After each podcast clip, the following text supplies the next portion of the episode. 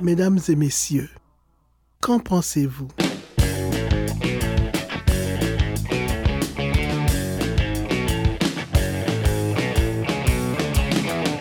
Nous sommes à la cabane de Val d'Or le 12 février 2020. J'enlève mon masque parce qu'on est en mode distanciation et sans public. Pour la première fois au petit écran, euh, bonjour tout le monde à la maison, bonsoir. On espère que vous n'êtes pas rassemblés illégalement. En février, on aurait eu le droit. On aurait le droit. Salut Geneviève, Salut, Geneviève. Bellin, la co-animatrice, et Paul-Antoine Martel. Salut tout le monde!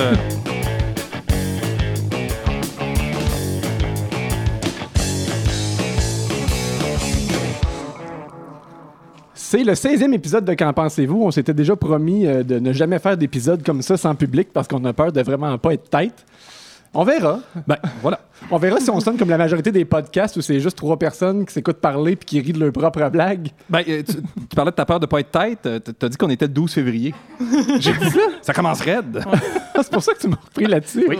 Voilà, on est le 18 juillet 2020 Oui. parce que c'est important de le dire. Il y a des gens qui nous écoutent en direct, mais il y a quand même la plupart de notre auditoire qui est en balado. Donc, Ouais. on est le Ben, 18. T'avais-tu une vieille page titre? Mais pour vrai, je pars tout le temps mon script précédent. Ah. Puis euh, j'ai tout changé, j'ai changé le bon. lieu, j'ai expliqué qu'on était en distanciation physique, mais j'ai oublié de changer la date. C'est des petites erreurs comme ça d'amateur parce qu'on est quand même. euh, Ben, on est- si on est payé, on n'est pas payé cher. là.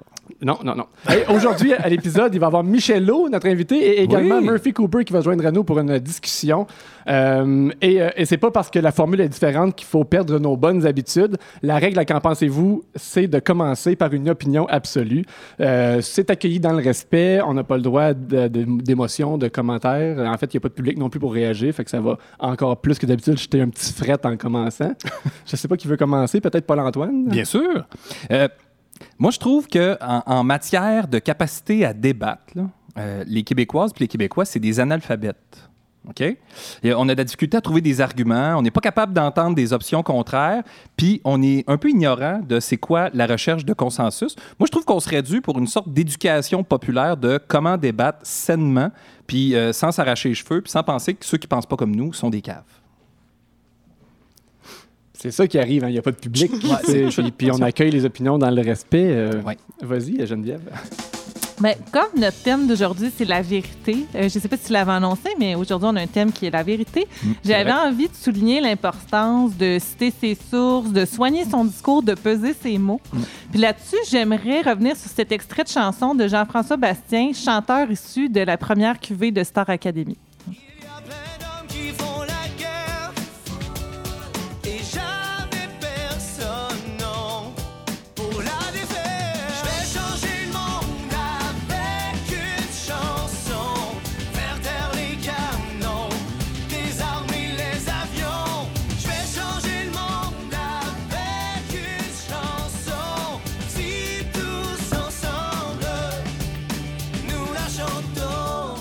Ah, juste avant Annie Villeneuve. OK. je trouve qu'on a affaire ici à un discours très engageant. Puis je pense que ça aurait été important en 2003, à l'origine, de se fixer une méthodologie, des indicateurs de résultats qui nous auraient permis de, de- de mesurer où on était rendu avec ça 17 ans plus tard. Puis s'assurer que la, la démarche de Jean-François Bastien était vraiment euh, sérieuse. Donc, mon opinion absolue, c'est que Star Academy manque parfois de rigueur scientifique.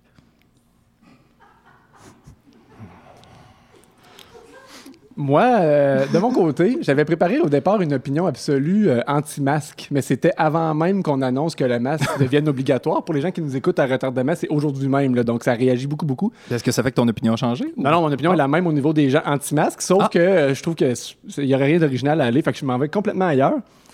Euh, L'automne dernier, il y a eu des grosses manifestations partout à travers le monde. Euh, la jeunesse en particulier est sortie dans la rue pour euh, une révolution euh, au niveau environnemental, climatique, tout ça. En particulier, la, communauté artistique s'est levée aussi pour qu'il y ait des changements durables et concrets, tout ça. Après ça, cet hiver est arrivé la pandémie, puis les gens se sont dit on pourra plus jamais vivre comme avant. C'est un signal qu'il faut changer nos habitudes, puis euh, on, est, on est vraiment dû pour quelque chose de, de réel, de concret, puis les dirigeants doivent entendre puis comprendre pourquoi ça arrive la pandémie. Puis là, ce que nos organisateurs d'événements culturels ont trouvé de plus original à organiser euh, depuis le, le- le déconfinement, c'est des shows dans des boîtes de pick-up. J'étais un peu déçu.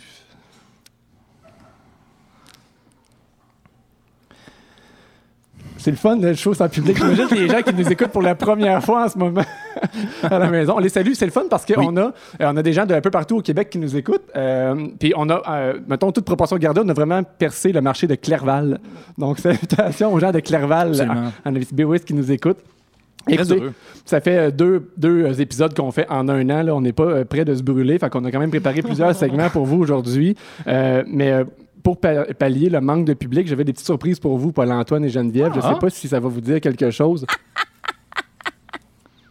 Ah, c'est Julien. Juliane. Juliane, qui est toujours dans la salle, elle a accepté de m'envoyer des rires pour, pour ponctuer un peu nos interventions. Fait dis-nous quelque chose de drôle, Paul-Antoine. Euh, ben, juste Star Academy où ça m'a fait rire. Puis euh, quand elle a enregistré ça, elle était avec son ami euh, Frédéric, que vous Oui. connaissez sûrement. Bien sûr. Puis euh, Frédéric a un rire assez, assez caractéristique. fait que c'est ça, on, on les aura comme ça avec nous pendant l'émission. Inquiétez-vous pas, ils sont pas dans la salle. On a vraiment. Non, les non, les non. gens qui sont ici, c'est l'équipe. Tout le monde est à deux mètres. Sinon, ils ont des masques. On Mais vraiment... c'est drôle parce que, tu sais, les rires en canne, c'est fait pour meubler. Mais là, on dirait que c'est des rires isolés. Ça contribue encore plus au malaise. On dit souvent qu'on fait de l'anti-radio. hein. Là, c'est de l'anti-télé. Je pense que c'est encore pire. Je, pense que je pense que C'est je vais rendu loin, m'habituer à, Ouais. à ce format-là. Donc, euh, peut-être un petit mot, Geneviève, pour euh, mentionner qu'on est à la cabane aujourd'hui. C'est dans le cadre du Frima. C'est un show qui est organisé pour ramasser des fonds pour la cabane. Peut-être juste dire ce que je viens de dire, mon Ben, je sais pas s'il y a des gens qui en ont entendu parler, mais Milieu culturel euh, a eu de la vie un peu difficile. En tout cas, c'est peut-être passé sous votre radar. Fait que là, ils se sont dit, on va faire des shows dans des boîtes de pick-up. Ah, ouais, c'est ça. Puis que c'est peut-être un- ben, c'est pas si compliqué que ça, finalement. C'est euh, l'organisme Papacha et Filles qui produit l'émission dans le cadre du Frima au profit de la cabane. Ça fait beaucoup d'intervenants, mais on va les rappeler Mais plusieurs c'est fois. comme ça, le milieu culturel, c'est un écosystème. hein. Vaguement incestueux. Euh, dernier petit message d'intérêt public avant de commencer. C'est jamais long de même l'intro, mais euh, on veut s'excuser à l'avance. Tu sais, notre émission est toujours ponctuée d'extraits musicaux pour comme donner du rythme, pour, qu'on- pour compenser quand nous, on n'en a pas. Mm-hmm. Mais euh, on ne sait pas, nous, c'est qui les, les- les prochaines révél- euh, des allégations qui vont sortir au niveau euh, C'est vrai. des gestes déplacés et tout ça. Fait que, tu sais, les artistes qu'on présente aujourd'hui, des extraits, là, si jamais demain il sort un scandale, on le savait pas. On Comme est- sur le chum de Michelot. euh, des, euh, Il n'y a rien encore de sorti, fait qu'on va le faire jouer, mais euh, on Mais il y a beaucoup de femmes, ça devrait bien aller. C'est- Ah, des préjugés. C'est une coïncidence. Donc, euh, là, le- Geneviève l'a dit tantôt, le thème de l'émission aujourd'hui, c'est la vérité. Le vrai, le faux se touche dans le noir. Car oui, vraiment, on ne peut pas tout savoir. Et du matin au soir, nous nous racontons des histoires. Et du matin au soir, nous écoutons des histoires. Machine, c'est dans votre tête. Parfois tout est si flou. Le vrai, le faux se touche dans le noir. L'édito de Geneviève aujourd'hui s'intitule La vérité en sens contraire. Je tue elle. Je suis nostalgique de la fin mars, de ce bref espace-temps où on baignait dans une naïveté collective confortable et pratique, apaisé par la certitude que le plan était le bon. Vous vous souvenez de ce court intervalle où on se voyait fièrement, armé d'un esprit civique inébranlable, aplanir la courbe en deux semaines, juste le temps de maîtriser la fermentation du levain le petit petit bout avant qu'on découvre le purel aux effluves gastriques, les châteaux de plexiglas et où les adeptes du small talk pouvaient lâcher tout candidement un on est tous dans le même bateau sans se faire rappeler plus ou moins brutalement la réalité des enfants en difficulté, des femmes violentées, des artistes et travailleurs autonomes, des personnes âgées isolées, des entrepreneurs précaires, des immunosupprimés, des hypochondriaques ou encore des parents en télétravail à la santé mentale qui s'égrène. Je rends gloire à ce moment suspendu qui a fondu tendrement avec la dernière neige, nous laissant croire que l'humanité sortirait de tout ça plus forte, plus belle, plus permaculture sans écran, pleine conscience. Ça a été cute, jusqu'à ce que ça s'étire assez longuement pour que la science devienne un argument parmi tant d'autres et que la marde pogne sur les réseaux sociaux. C'était plutôt prévisible. On a besoin de bien moins qu'une pandémie pour se découdre entre nous. Un coton watté à l'Assemblée nationale pouvait faire parfaitement le travail. Depuis plusieurs semaines, on peut assister à une espèce de carnaval populaire où les idées s'entrechoquent dans les profondeurs abyssales de l'intolérance et du manque d'écoute. On y voit performer des gens qui, au lieu de s'expliquer, humilient, ou somme en majuscule de faire ses propres recherches? Comme dirait mon chum, quelque chose de beau. Internet nous a fait fantasmer d'une grande conversation sociale, égalitaire, qui élève, mais s'y révèle plutôt une dégradation du discours public et une prolifération d'informations douteuses. Sur fond d'une dangereuse mouvance anti-intellectualiste qui dénigre élus et élites scientifiques, il semble désormais se dessiner une corrélation entre lire en diagonale et durcir sa position. En 2020, un titre tendancieux peut littéralement influencer l'opinion publique, mais ce qu'il y a de plus saisissant encore, c'est de voir des gens s'exprimer avec véhémence sur ce sujet qu'ils maîtrisent parfaitement approximativement. Il est à se méfier de cette tendance à vouloir avoir raison à tout prix, parce que c'est général- généralement là que prennent racine les grandes dérives et les discours totalisants. Bien souvent, on s'enferme dans une logique binaire où c'est pour ou contre, avec ou sans, malajube ou carquois. Pourtant, s'il y a bien quelque chose dont on, dont on a besoin dans la crise inédite que l'on traverse actuellement, c'est de la nuance. Pour ceux qui se réclament du vrai monde, la nuance, ça vise à embrouiller les consciences. Pour ajouter l'insulte à l'injure, la nuance est souvent détaillée avec le langage d'une li- une élite universitaire gauchiste et bien pensante qui a pour passe-temps préféré de chercher des symboles d'oppression et d'appropriation culturelle dans les jouets pour enfants.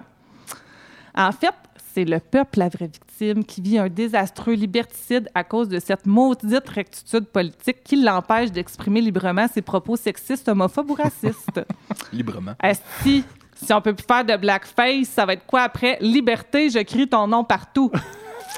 Je pense qu'il n'est pas mauvais de se rappeler de temps à autre que la Charte des droits et libertés n'a jamais été un accessoire servant à réaliser des dessins égoïstes et, et dominateurs.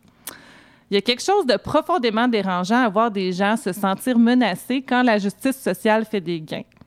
C'est totalement faux d'affirmer qu'on ne peut plus rien dire. La grande différence aujourd'hui, c'est que la parole est beaucoup moins hi- hiérarchisée. Les nouveaux canaux font qu'on n'a plus besoin d'être un humoriste ou un membre du clergé pour se faire entendre. Maintenant, les opprimés, les marginaux et les animateurs de podcasts de région ont aussi une voix. Quand on se plaint de ne plus pouvoir rien dire, on est en train de se plaindre que ceux qui ne bénéficiaient d'aucune tribune à l'époque peuvent maintenant répondre. Puis quand on grogne qu'on ne peut plus rien faire, qu'on est brimé à cause de la COVID, on expose notre incapacité à faire des sacrifices pour le bien commun. C'est ça la vérité. Ben, en tout cas, je pense. C'était Geneviève Bélan. C'est un classique. de- Ça fait plusieurs fois que ça arrive. On va encore conclure l'édito de Geneviève avec un extrait de Vulgaire Machin. Et oui, j'invite euh, le, le petit public de bénévoles et d'équipes techniques à applaudir quand même. Geneviève Bélan.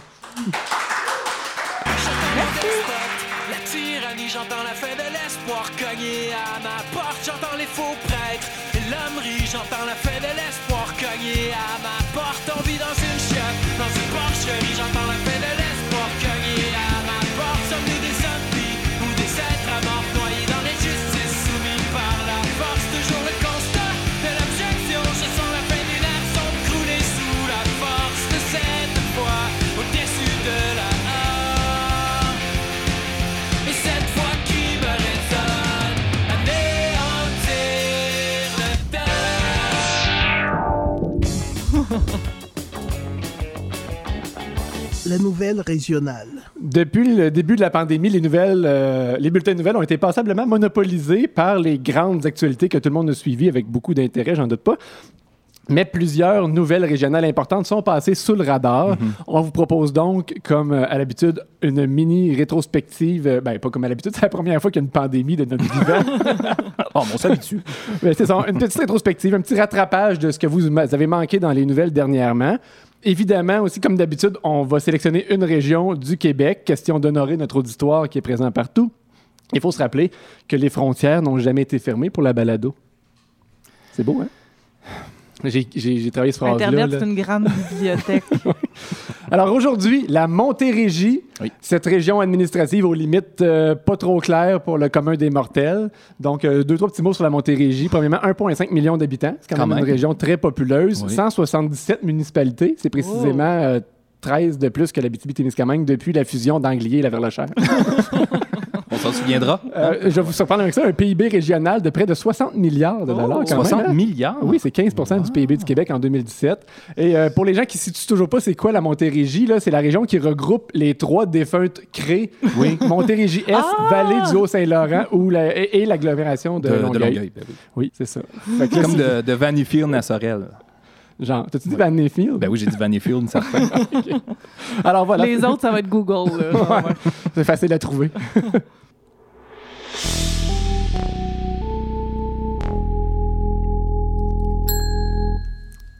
Deux anciens yuppies heureux de son intronisation au temple de la renommée des mascottes. Denis Desaulniers résidait non loin du stade olympique en 1979. Grand amateur de baseball, il assistait à plusieurs parties. Après une rencontre avec le motivateur Jean-Marc Chaput, il inscrit dans l'agenda qu'un jour, il serait la mascotte des expos. Michel Pitre, natif de Sorel, a été la mascotte de l'équipe Hockey Midget 3A de sa région. Quand j'avais 10 ans, tout le monde voulait être Tim Raines ou policier. Moi, je voulais être Youpi. Explique-t-il. Il a obtenu son job de rêve. Il a pu rencontrer Gary Carter et s'asseoir une fois ou deux avec le gérant Philippe Allou pour manger des graines de tournesol et discuter de pêche. Un faucon pèlerin a été aperçu sur la corniche de l'église Saint-Benoît à Granby samedi le 4 juillet en après-midi. Une apparition peu commune, selon Normand Fleury, président du club d'observateurs d'oiseaux de la Haute-Yamaska. Voici l'histoire. Sonia Foisy a été alertée par son frère de la présence de l'oiseau de proie et celle-ci s'est empressée d'aller le prendre en photo. Il était encore là dimanche matin. Il était près du clocher et semblait avoir attrapé un oiseau car il y avait beaucoup de plumes autour, a raconté Madame Foisy. Euh, Juste une petite, une petite note sur Granby. Là. Oui. Des fois, c'est c'est mêlant pour le monde, mais ça fait partie de la Montérégie. Oui. La région administrative de la Montérégie, mais c'est la région touristique des cantons de l'Est. Ah, c'est compliqué. C'est un animal ou c'est une voiture, celui-là? Dans une vidéo montrant un chien se frottant sur des brosses qui ressemblent vaguement à Youpi dans un lave-auto, on peut voir donc un chien s'amuser. C'est commenté ainsi. Honnêtement, je n'ai jamais vu ça de ma vie, un chien qui prend plaisir à se faire laver par une machine à nettoyer les autos. Au contraire, le mécanisme a l'air brusque, rugueux, un peu agressif même. Ça doit être moins pire que ça en a l'air parce que sinon, je ne pense pas que l'animal serait resté là aussi longtemps. À Sorel-Tracy, les rues situées dans le quadrilatère formé entre la rue Mandeville, le fleuve Saint-Laurent, la rue Joseph-Simard et l'autoroute 30, ainsi que les rues situées le long du chemin Saint-Roch entre le numéro civique 9700 environ et la limite de la ville de Saint-Roch de Richelieu, incluant les rues de la Garonne, Jacques Riopel, Raymond Huot, Châtel et une partie du chemin du Golfe Pas toutes. ont fait l'objet d'un backwash de leur réseau d'aqueduc début juillet. Je sais pas si vous étiez situé. oui. C'est un peu flou. mais- Trois trous d'un coup en 37 jours. Ginette Choquette-Boulet a réussi trois trous d'un coup en 37 jours au club de golf Saint-Jean. Madame Choquette-Boulet a toutes les raisons de se demander ce qui peut bien se passer ces temps-ci. Je ne comprends pas ce qui m'arrive. J'ai l'impression que je rêve. La golfeuse de 68 ans vit sur un nuage depuis qu'elle a réussi trois trous d'un coup en l'espace de 37 jours sur le parcours de golf du club Saint-Jean. Au lendemain de son troisième as, Ginette Choquette-Boulet est retournée au club de golf Saint-Jean pour y jouer une autre ronde. Visiblement, sur une lancée, elle a réussi 7 normales, un noiselet et un bogey pour un total de 36. Mon meilleur score sur le premier 9 trous était de 38. Et quand j'ai commencé le deuxième 9 trous, j'avais de la difficulté à me concentrer. Je me suis dit, qu'est-ce qui m'arrive? Finalement, elle a bouclé la deuxième portion du parcours avec un score de 43 pour un total de 79. On dirait Alexiane vieille.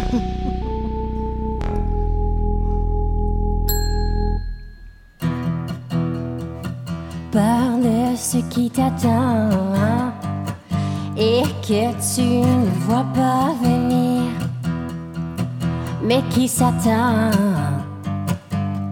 à te regarder mourir.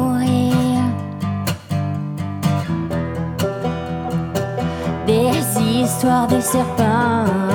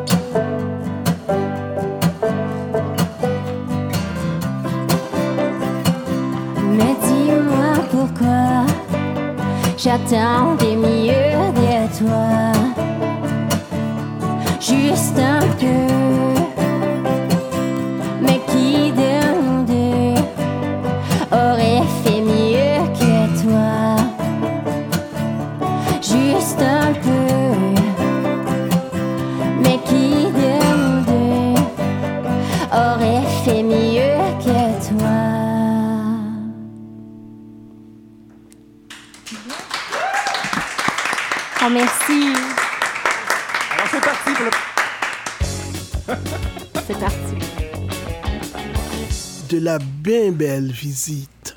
On dit souvent que c'est une Valdorienne d'origine, car peu de gens savent que c'est à Lebel sur Quévillon qu'elle est sortie des entrailles de sa maman. Yes, monsieur. C'est un plaisir de la recevoir chez elle, chez nous, où elle a grandi à Val d'Or. Pour la première fois, qu'en pensez-vous, mesdames et messieurs? Michel O? Ouais! On peut préciser qu'elle est accompagnée de Vincent Blain, euh, la guitare banjo. Mais au il- masque bleu. Il y a l'interdiction de parler à travers son masque. C'est ça qui postillonne beaucoup. Michel, c'est un plaisir de t'accueillir ici. C'est Euh, un plaisir, euh, Francis. Je me suis auto-leaké, mais avant, ça, fait, ça peut être une opinion absolue. Ça peut être un Oui. euh, règlement à l'émission, mais on va me- respecter ton opinion. Bon, ben, je me lance. Fait que moi, je pense que dans la vie, tu devrais avoir trois chances. Quand c'est la troisième fois que tu mets pas ton flasher, tu t'autodétruis et tu libères la société de ton poids. Ça manquait de respect, mais c'est accueilli. Moi?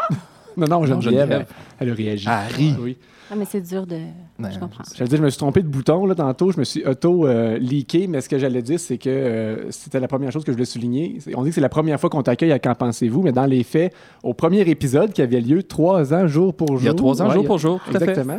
Exactement. Tu as été la, la première voix, à part une des, des notes qui a été entendue, puis j'avais l'extrait de ça. Vas-y. Alors c'est parti pour le premier épisode de Qu'en pensez-vous? Ça prend combien d'étincelles, combien grandes et combien belles, combien pour. C'est un beau souvenir, n'est-ce pas? hein? Oui, mais pour vrai, euh, moi, je l'ai écouté avec euh, plaisir. euh, Qu'en pensez-vous? Je suis vraiment une grande fan.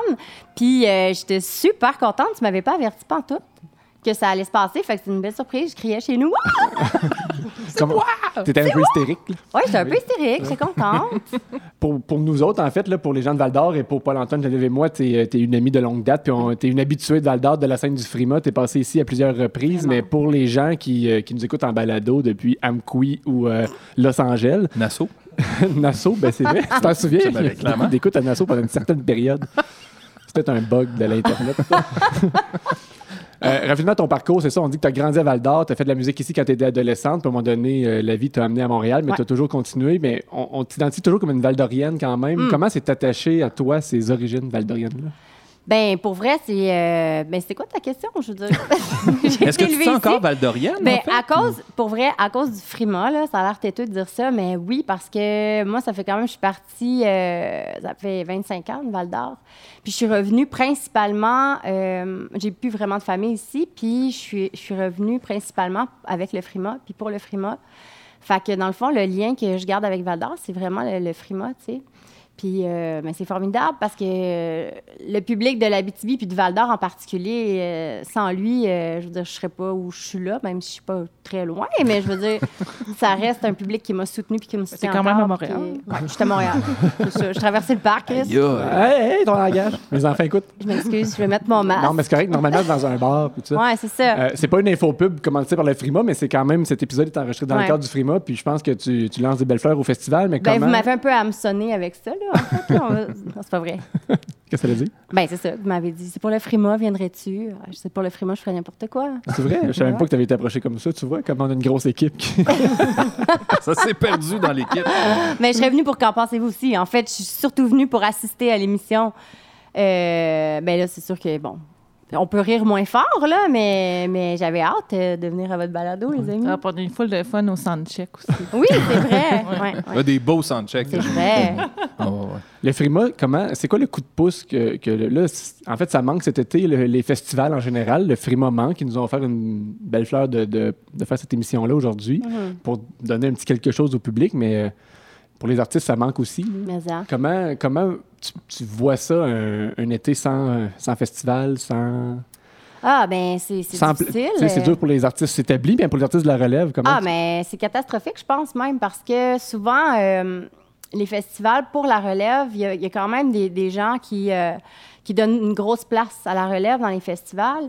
Puis, tu sais, quand tu es un jeune band, puis que tu commences, tu as énormément de gigs brunes, qu'on appelle, euh, dans le milieu du showbiz. Vous devez pas du tout comprendre Ben, dans le lexique dire. de Geneviève, ça avait déjà été dit. c'est. Ouais, ben, c'est comme un show un peu poche où t'es pas, Ben, c'est pas nécessairement ton public. et Puis pas, qu'il n'y a ouais. pas trop de monde, mais en même temps, il faut les faire. Ça, je pense Mhm. que ça, ça, ça te forme, là, 100 là, puis ça te prépare à affronter bien des, des crowds, puis bien ben des bugs de scène. Mais, mais les festivals, c'est toujours, euh, premièrement, c'est comme les premières fois où tu es accueilli euh, pour ce que tu fais. Tu sais, vraiment, les gens sont tout le temps contents, ils te font venir de loin, puis euh, il y a une espèce d'effervescence, puis de magie que les bandes ensemble, tout ça. Bref, ça fait que c'est une méga belle gig quand tu commences.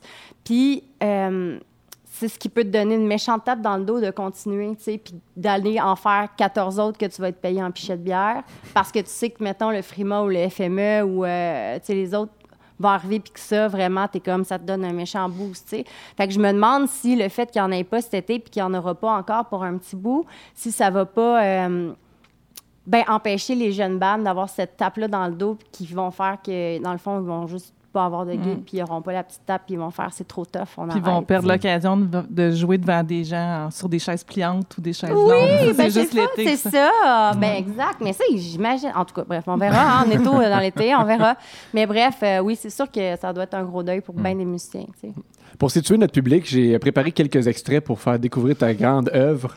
Euh, les, les extraits, celui que tu as joué euh, et, et celui qu'on a fait jouer tantôt aussi là, du premier épisode, c'est de ton dernier mini-album L'amour violet. Oui. Euh, c'est le travail le plus récent que tu as fait, mais avant ça, tu avais eu ton album solo aussi, euh, Assise dans ma tête. Je pense que c'est pas mal celui que les gens ont le plus connu Vraiment, avant L'amour ouais. violet.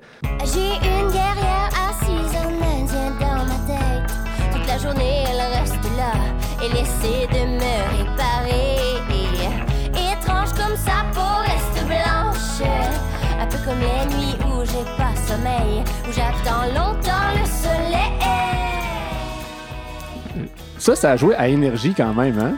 Je sais pas si c'est celle-là ou euh, encore, mais bon. Ah, t'as raison. Yeah, tu ouais, vois, je pense que c'est il va falloir que je congédie ma recherchiste.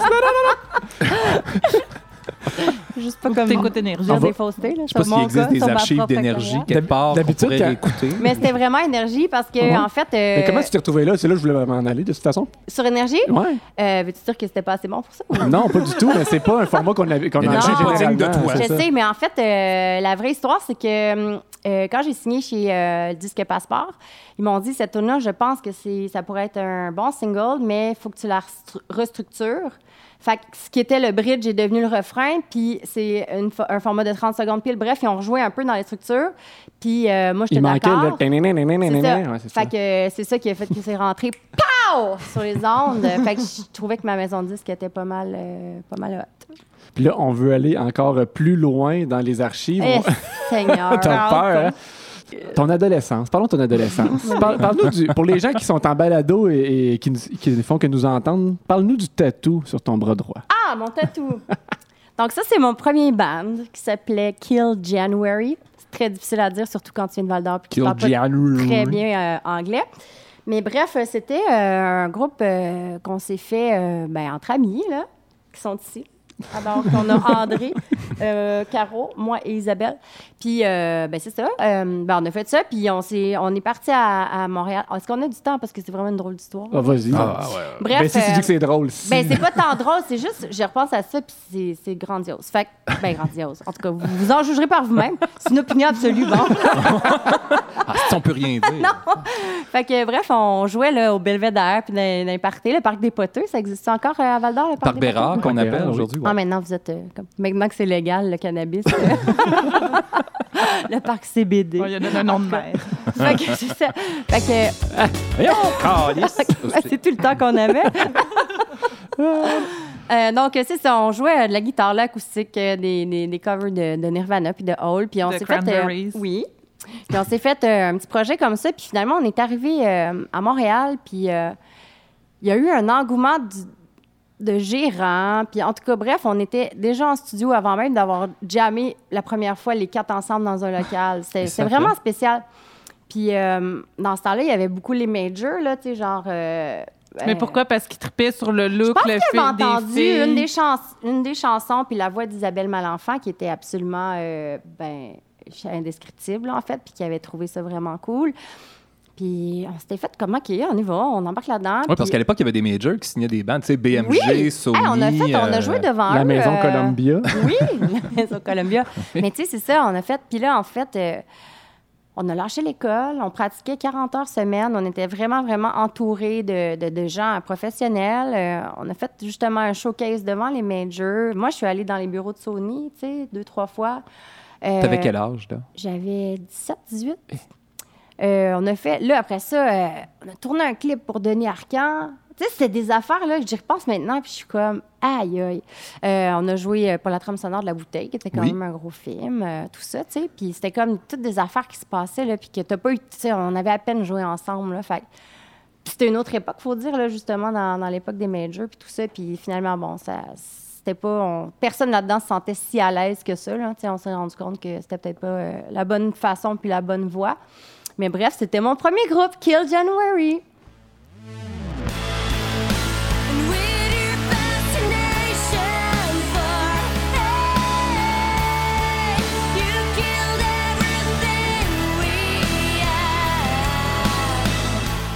Je voudrais pas t'insulter devant le monde, mais je pense que quand tu dis Everything We Had, tu oublies ton H. Fait que c'est comme.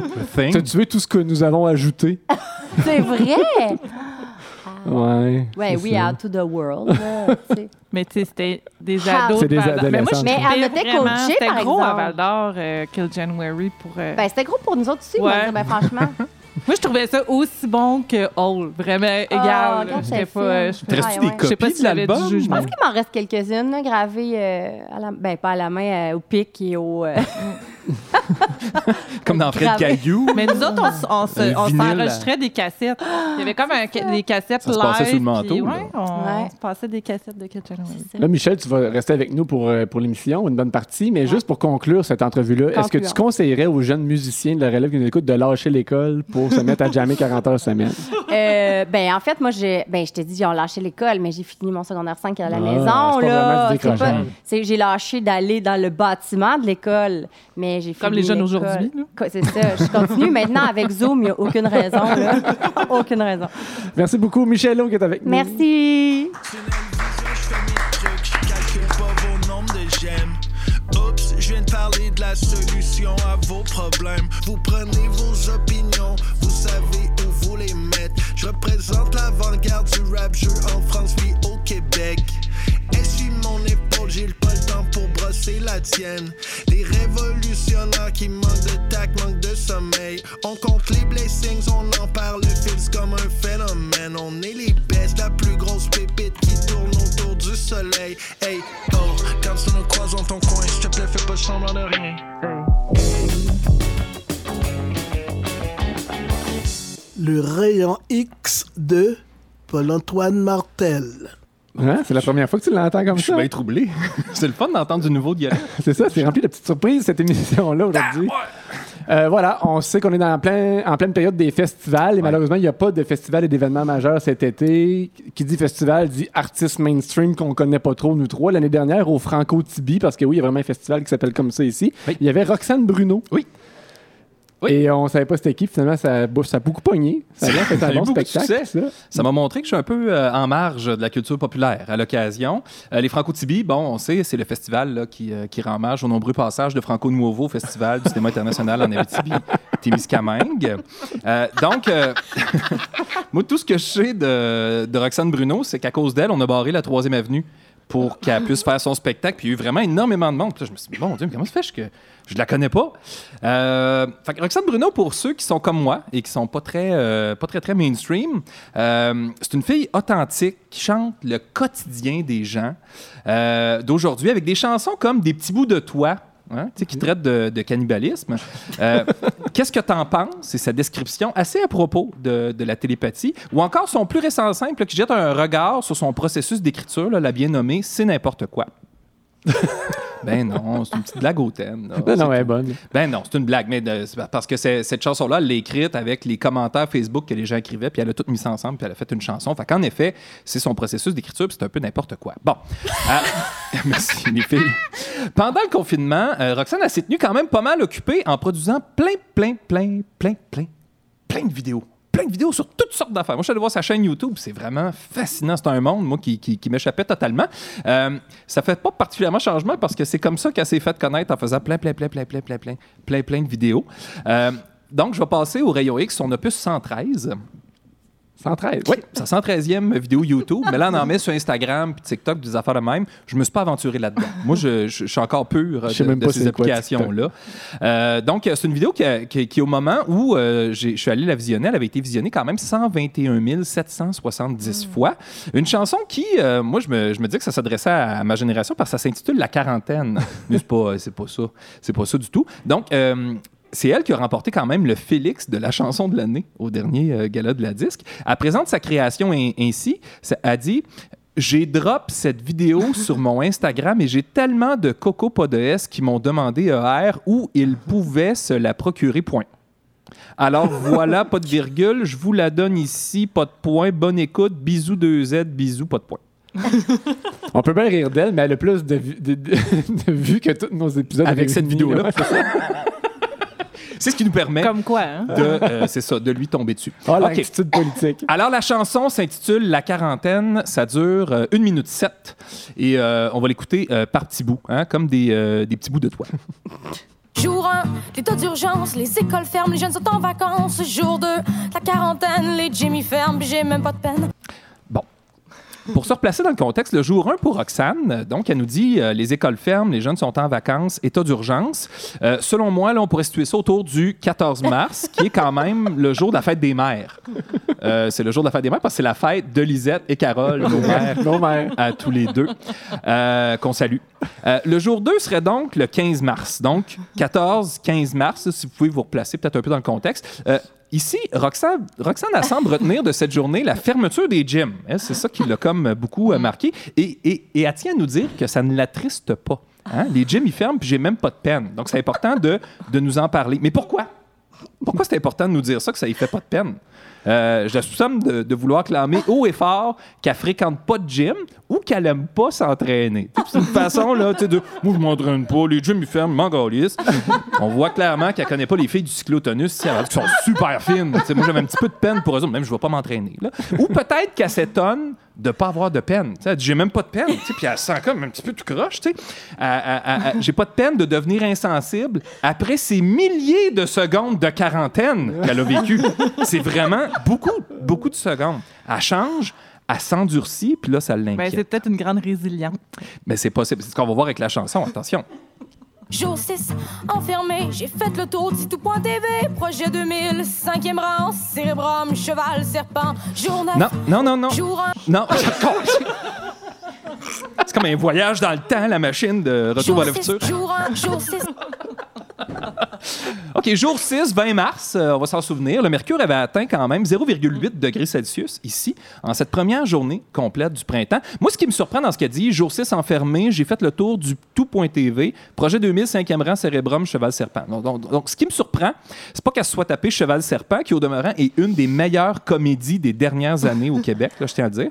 Euh, mais plutôt qu'elle chante, j'ai fait le tour du tout.tv. Qui dit ça? Comme si on, on disait le tout.tv. Moi, j'écoute l'ici première.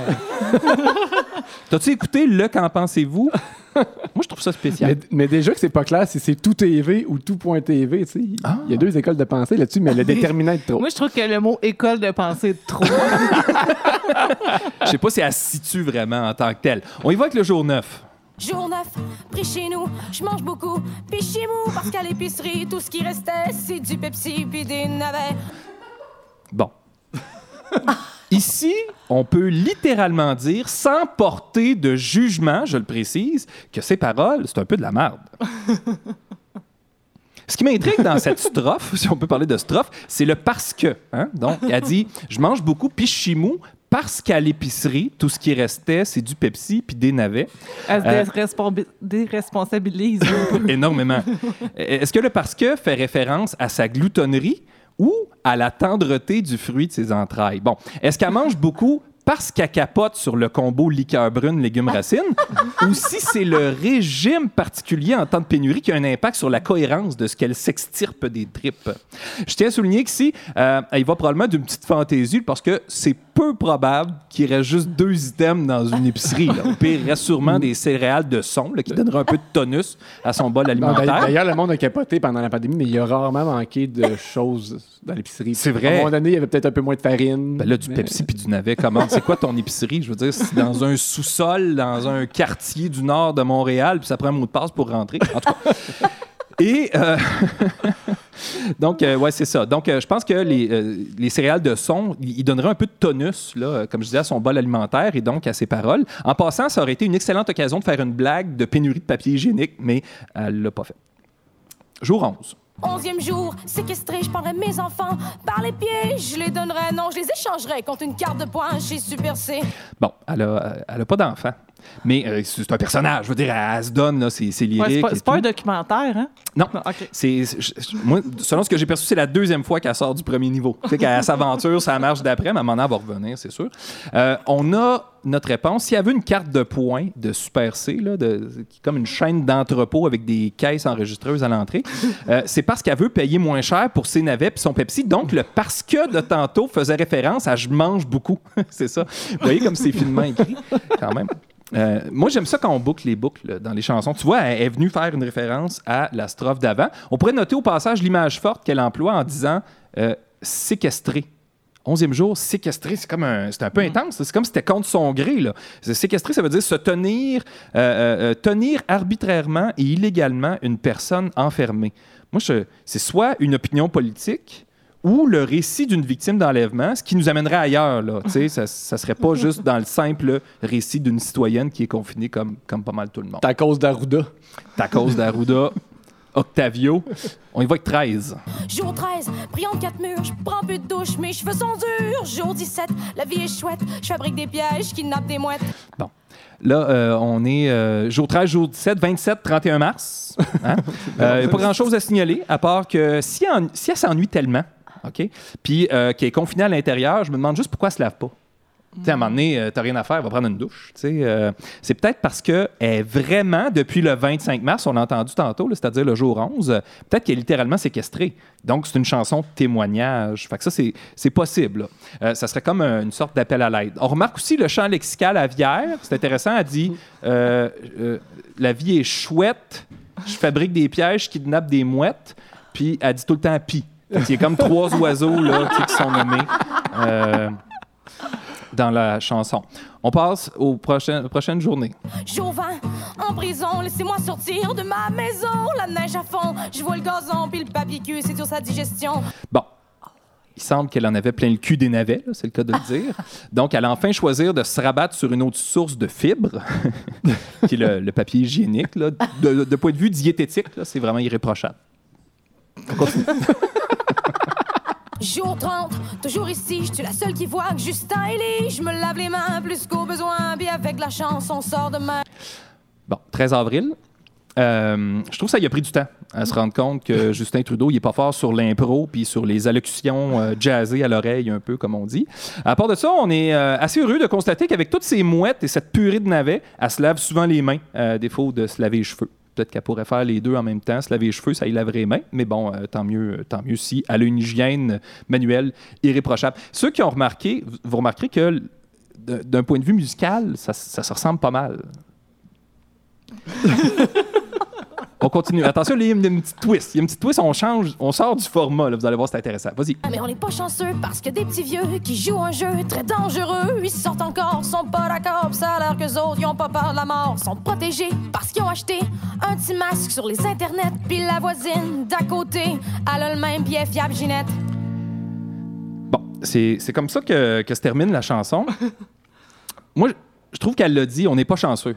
On n'est pas chanceux, c'est vrai. Tout le monde sait qu'on n'est pas chanceux, mais pourquoi? Mais à cause des petits vieux qui jouent un jeu dangereux puis qui n'ont pas peur de la mort. C'est à cause de ça qu'on n'est pas chanceux. Ah, les maudits aînés, hein, qui mettent la vie des jeunes en danger. Mais pourtant, le 11 avril, jour 28, hein, euh, la presse révélait que 31 personnes étaient mortes à la résidence Aaron depuis le 13 mars, soit le jour moins 1. Euh, les plus de 70 ans, euh, il y a de ça une semaine, représentent 29 cas 29 excusez, des cas enregistrés au Québec, 29 des cas, mais 91,6 des décès. Fait qu'ils jouent un jeu dangereux. Hein? Hein, C'est pas parce qu'ils vont nous contaminer, nous. Euh, on n'est pas chanceux parce que ces aînés qui sont les piliers de notre culture, hein? puis le ciment collectif qu'on laisse trop souvent dans sa poche au fond de leur résidence, ben, ils jouent un jeu dangereux pour eux-mêmes. On n'est pas chanceux à cause de ça. C'est quelque chose, pareil. pas de chance. Fait cocasse, Roxane a posté cette chanson le 20 mars, soit jour 6. C'est le jour qu'elle a fini de faire le tour du tout.tv. elle avait fini le tour de- du tout.tv, elle a écrit une chanson, puis elle l'a postée. C'est- une on- prédiction. on pourrait saluer sa clairvoyance, qu'elle elle a filé que ça allait durer, puis ça allait être dur, contrairement au bagage de son transit intestinal. Bon, euh, bref, voilà une petite chanson cute, bien torchée, comme on dit.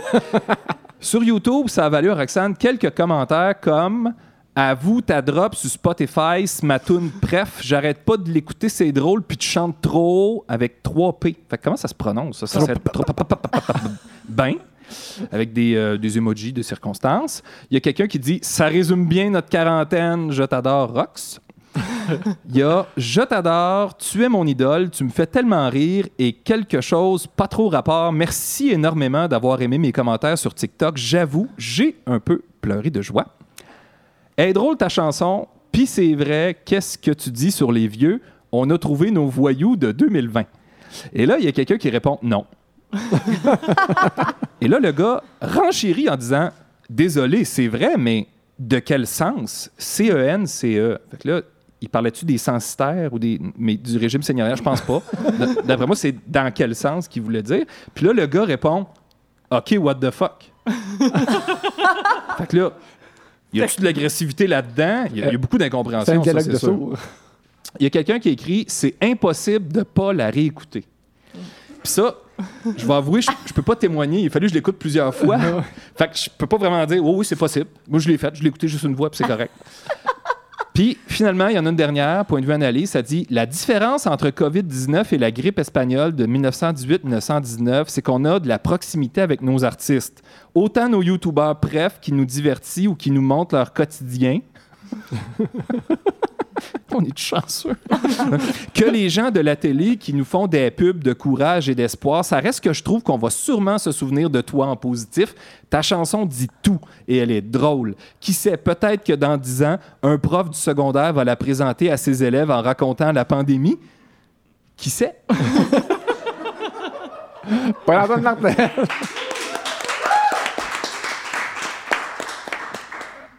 Oh, c'est le moment où on remercie nos commanditaires. Cet épisode est présenté dans le cadre du Frima, comme on l'a dit, en collaboration avec Papacha et Filles.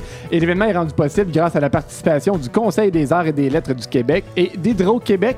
On veut aussi remercier les précieux partenaires de Qu'en pensez-vous, la Société Saint-Jean-Baptiste de la témiscamingue à Québec, le prospecteur Adama Productions, Québec Studio, Paysage Boréal, l'Hôtel Continental de Val-d'Or, Avantage numérique, Pierre-Luc Baudet Dution, planificateur pour IG Gestion de patrimoine, Honda de Val-d'Or, Marie-Claude Robert, photographe et Studio La Chapelle.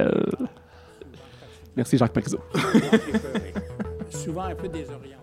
Nelly Marcotte, pourquoi tu m'as traîné là Qui t'a mis dans la tête que les menottes m'allumaient? Nelly Marcotte, pourquoi tu m'as traîné là Qui t'a mis dans la cloche que la chicotte m'aguichait? Nul ne voyait ma grimace dessous mon cache-cou en pénétrant l'appartement à 3h13.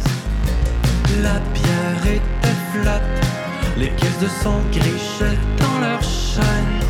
Ça sentait le feu, la peau de vache leur enfermait.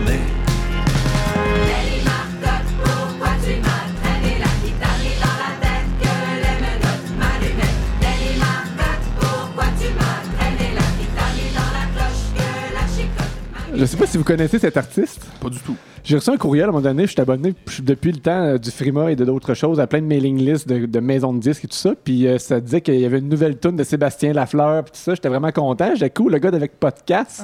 Mais c'est pas, c'est pas Stéphane. Sébastien Lafleur, c'est Stéphane, Stéphane, Lafleur. oui. Il était juste trompé, mais je suis allé l'écouter. Puis Peut-être que Sébastien Un Lafleur fait des cœur. bons films aussi. Peut-être. Parce que moi, j'ai pas aimé. euh, Les films de Stéphane Lafont. c'est ça.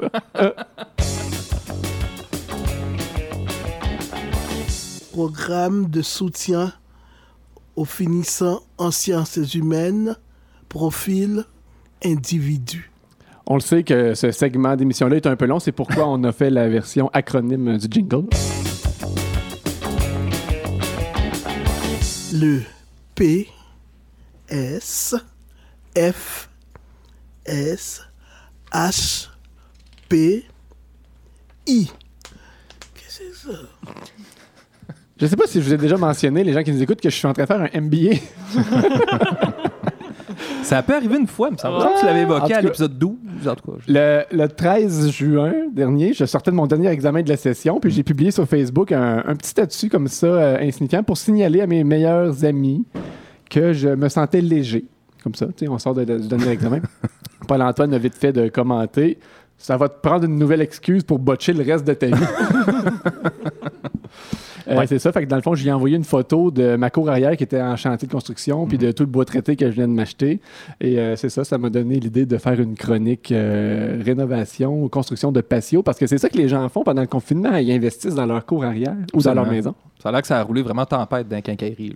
C'est fou, c'est Ouais. fou. Il y a des pénuries de plusieurs matériaux. Exemple, là, du 2 par 8 euh, traité n'avait plus. Sérieux? Fait qu'il a fallu qu'on ajuste nos, nos projets. c'est ça, là. mais là, mais là, toi, t'as fait un patio, là.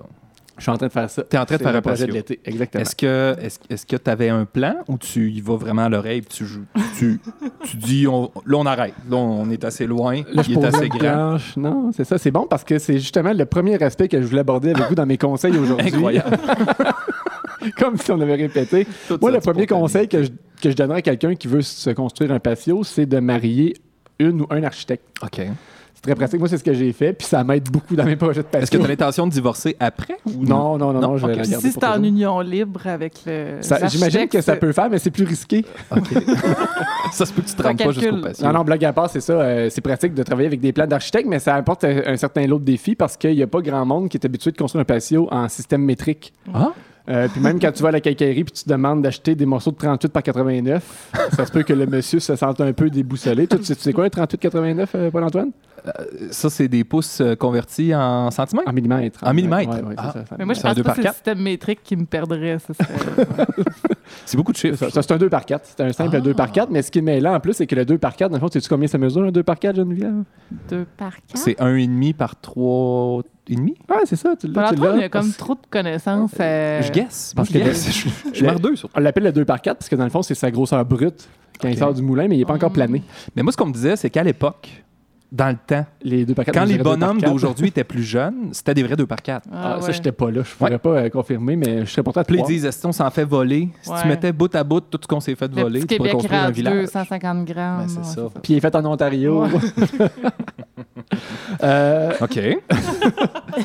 puis là, puis là t'as t'as entamé ça, toi, là, là? Oui. OK, c'est fait. puis est-ce que tu utilises plus des clous ou des vis pour... euh, c'est drôle, on dirait que tu me poses des questions comme si je t'étais préparé. Ils ont l'air plantés, mes questions, un peu, hein? Mais je- c'est vraiment des choses que je me demande. Moi, j'ai l'impression que t'es plus vis. Je?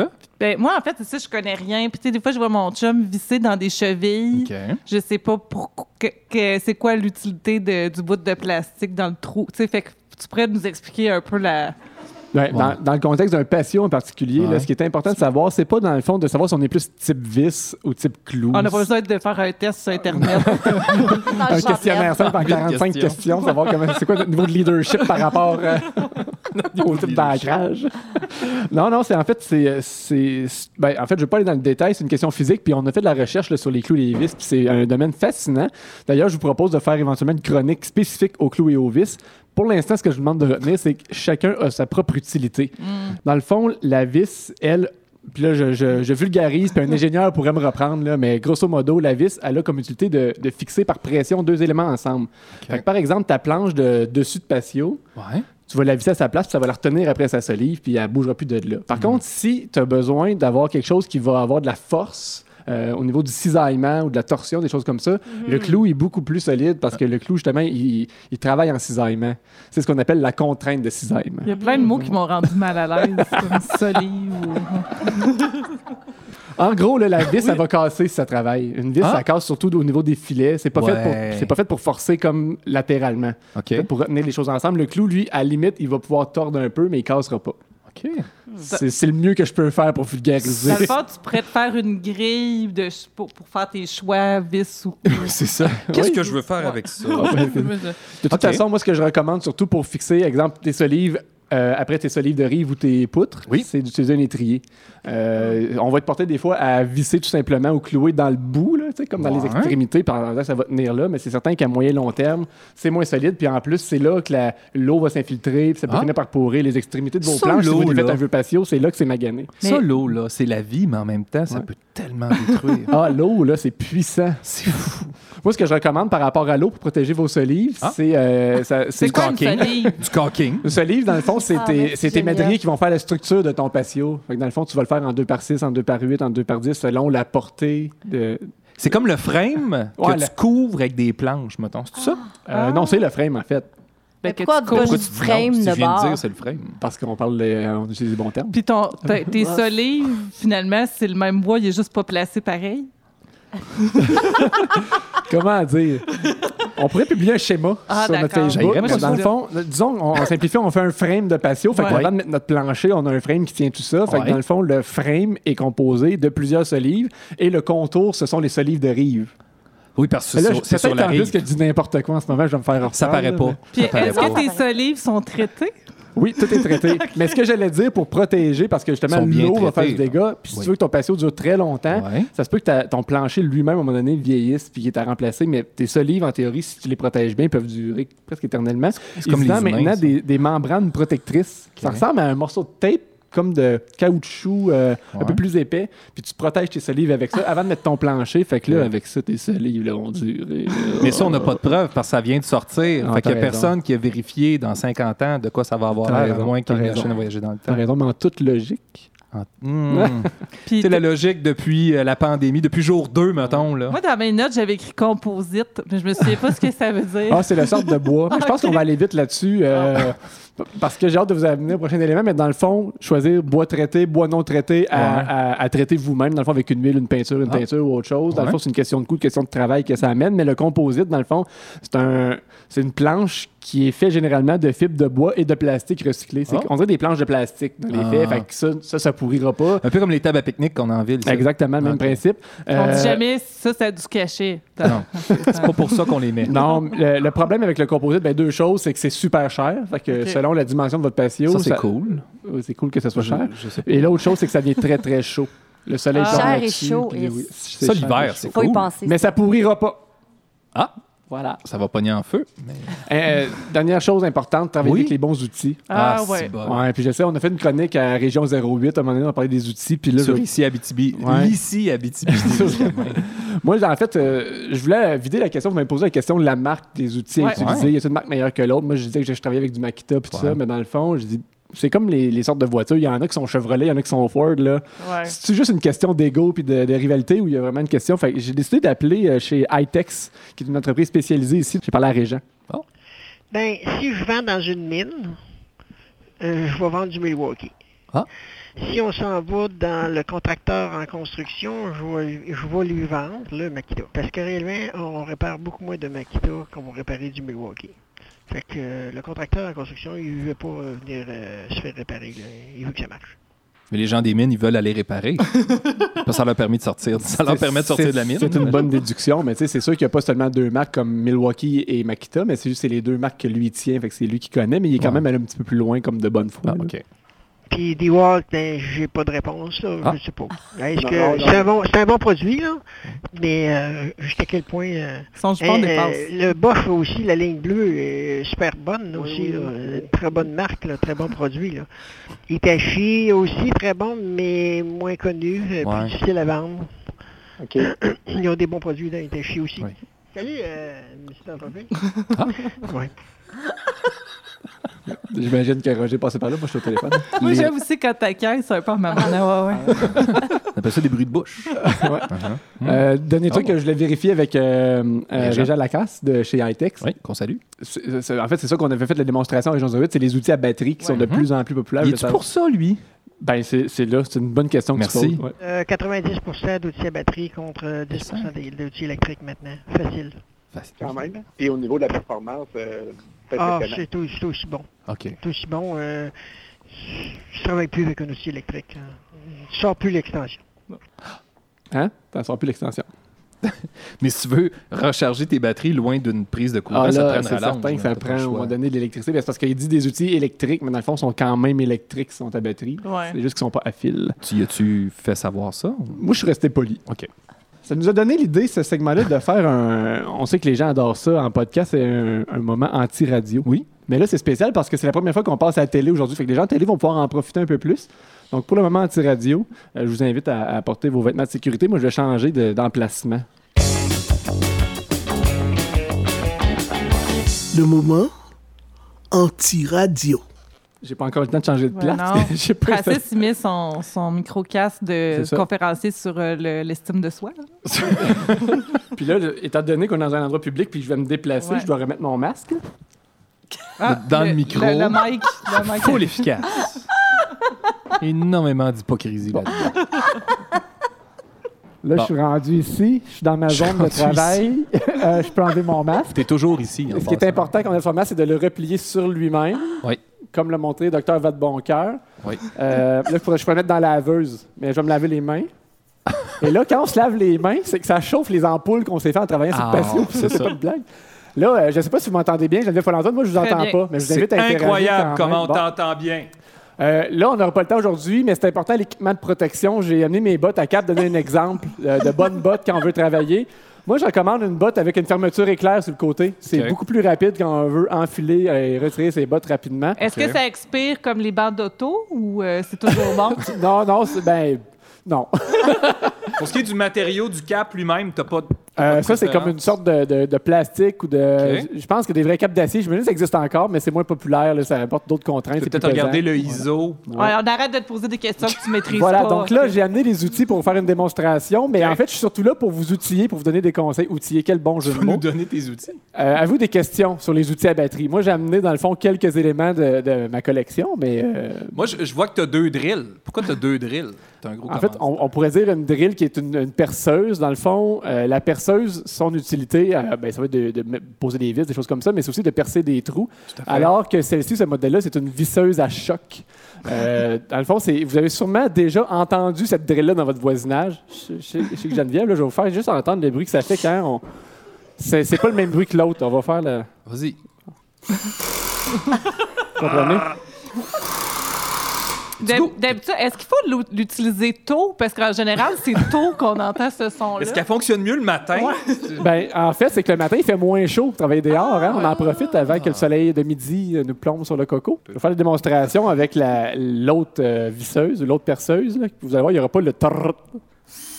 Ah. Oui. Qui l'a pas? Ça, c'est plus paisible, mais c'est plus gros, c'est plus pesant. C'est moins le fun de travailler là-dessus longtemps. Fait exemple, quand tu visses ton patio, deux vis à toutes les 16 pouces là, pour chaque planche, de, bon, ben, c'est ça, ça devient lourd, mais l'autre, c'est beaucoup plus agréable à travailler. Là, j'imagine que tu peux interchanger tes batteries parce que c'est la, la même. Ben, euh, c'est la ligne. clé des outils à batterie. Si vous voulez vous équiper, là, trouvez-vous une marque que vous aimez, puis restez dans la même marque. Comme ça, vos batteries sont interchangeables. Fait que dans le fond, dis- disons que sur une dizaine d'outils à batterie, tu n'as pas besoin de 10 batteries. C'est rare que tu Ah. utilises les 10 en même temps. Fait que tu en as quelques-unes. Espèce de dieu hindou, d'avoir plusieurs bras. C'est comme prendre ton fil d'iPad pour ton iPhone. Exactement. Belle analogie, ça. C'est dans ton domaine d'expertise, en plus, ouais. C'est ça. Fait que dans le fond, deux, trois batteries, puis euh, ça charge assez rapidement. là. C'est pas comme les vieilles drills euh, de marque populaire que ça prenait une demi-journée. là. Tu, tu mettais ton chantier sur hold. là. Euh, Est-ce que les- ça t'avise quand la batterie commence à, à être vide? Ou si tu fais le saut, mettons. Euh, en fait, c'est ça qui est particulier, c'est les batteries au lithium-ion. C'est pas comme ça commence à aller plus mal. C'est ça, ça finit. Ça, ça marche juste plus.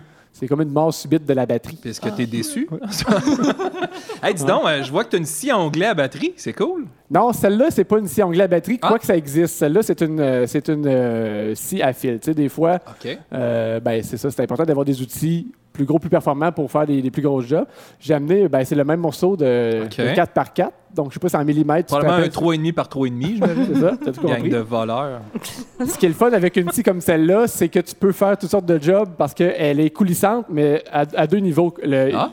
Ici, la partie du haut est coulissante, puis la partie du bas aussi, ce qui te permet, mettons, de couper un, un morceau de 10 pouces ou 12 pouces. Tu n'as pas besoin de le tourner de bord puis de le couper en deux fois. là. Fait que tu gardes une belle ligne droite. Des ajustements au niveau de l'angle euh, pour, pour ton angle de coupe. euh, horizontalement, mais aussi verticalement, dans le fond. Là. Moi, je trouve que ton enthousiasme n'a pas l'air fin. t'as- t'as vraiment l'air d'assumer ta joie. Là, les gens en balado voient pas, fait que l'idée, c'est de la faire entendre. Hein, Oui. tu Puis ça, ça, ça coupe super bien. Vous voyez? Comme papa J'avais de un maman. morceau, je suis avec deux. Francis multiplie les bouts de 3 par 3. Puis t'avais euh, t'as amené du checker plate? Oui, ben oui. Ça, là, pour un marchepied de pick-up, ça fait un job. Pardon, Paul-Antoine? pour un marchepied de pick-up, ça fait un job. Ouais, ben oui. Moi, j'ai fait mes moulures dans mon garage avec ça. Ça a fait un beau cachet. Sérieux? Ouais. Tu te sens plus homme quand tu prends. Ben non, on peut plus faire des jokes de même en 2020. on se sent plus soi-même. Toi, ça te rejoint. Hey, c'est vraiment six. Fait que c'est ça. Ça, c'est important. Euh, ça, c'est un petit grinder, ce qu'on appelle une meuleuse d'angle. Il y en a qui appellent ça un buffer aussi. Je pense qu'il y a toutes sortes de synonymes ou de noms qui. Peut-être que c'est juste qu'ils ont un sens différent, je ne sais pas. Mais euh, on porte des lunettes de sécurité, des vêtements longs autant que possible. hein. Après-midi, dans la pratique générale, j'étais en Bermuda, ça m'envoie des petits éclats, c'est pas agréable. Ça, Là, ça peut être très chaud, là. Alors, Francis approche le grinder. Il commence par une extrémité. Et ça n'a pas coupé du tout, là. Oh oui, j'ai fait un petit trait, mais là, c'est Ah, parce que voulais un qu'on trait. passe la soirée ici. OK, il a fait un trait. Dernière petite question peut-être, ou je peux retourner Ben, moi, je vois que tu as une chainsaw. On se demandait, la chainsaw, c'est essentiellement pour couper des arbres, c'est ça? Ouais, généralement pour les arbres. Ça, là, c'est. euh, Mais tu pourrais. euh, Ouais, vas-y. Ben, des fois, je- si je me dis, t'as-tu vraiment besoin de tout ça? Tu pourrais pas prendre ta scie à onglet, mais là, c'est parce qu'il n'y a pas que l'arbre. hein. Non, c'est ça. Le scie anglais, l'amener pour couper un arbre, c'est pas évident. Surtout à euh, cause du fil? Non, c'est ça, mais tu sais, un exemple. mais ta question est bonne, Geneviève, parce qu'il y a aussi la scie de démolition. Hein? Euh, Celle-là peut faire la même job qu'une chainsaw dans certains cas. C'est sûr, Ouais. si tu veux couper un gros tronc d'arbre, non, mais tu veux faire un petit peu de débroussaillage, il y a une petite racine qui t'agace, c'est Ah. même mieux que la chainsaw, parce que toi, si tu pognes la terre avec ta chainsaw, t'as la main scrap. Hein? Sérieux? C'est ça, Geneviève? Ouais. Ouais, ben. Fait que celle-là peut faire la job pour bien des choses. Il y a aussi des, des plus petits outils pour des petites coupes fines, comme euh, l'outil oscillant. Euh, c'est un outil très polyvalent. Euh, ça coupe pas autant. Fait que si, mettons, tu veux... euh, Mais si je vais voir Régent, là, est-ce que je dis j'aimerais avoir un outil oscillant?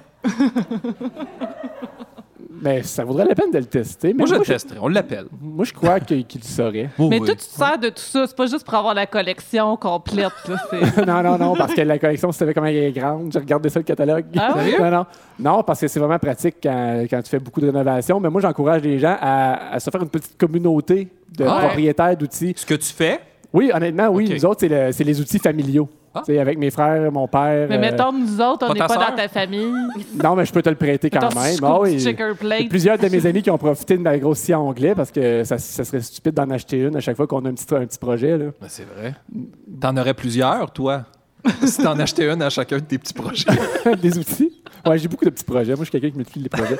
Hey, dernière affaire sur la scie à chaîne. Là, Oui. Je ne veux pas la faire de démonstration. Ça serait peut-être pas CSST, mais euh, il y en a qui se demandent, ça se peut pas. Voyons, une scie à chaîne à batterie. Ben Ah, non. Ça, ça lui prend deux batteries au lieu d'une comme les autres outils. mais ça Croire au reste, mais pas celle-là. Ouais. Voilà. Mais il n'y a pas d'odeur de gaz, là. D'odeur de gaz? Ben non, parce qu'il n'y a pas de gaz. Mais ça, mais ça, ça, ça doit manquer à l'expérience. hein.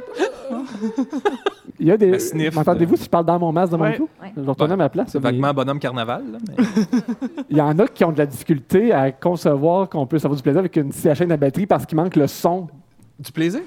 de l'appareil à gaz. Puis j'ai aussi, je ne l'ai pas amené, mais j'ai le, le Weed Eater, le coupe herbe. Ah. À Makita aussi. Même batterie, là. Ouais, même batterie. C'est ça.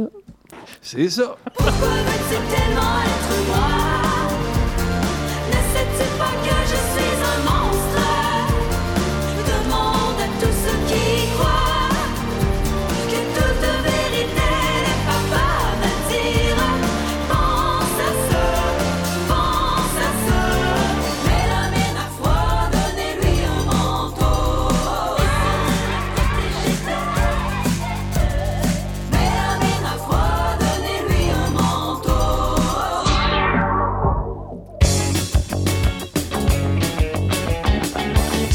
Qu'en pensez-vous?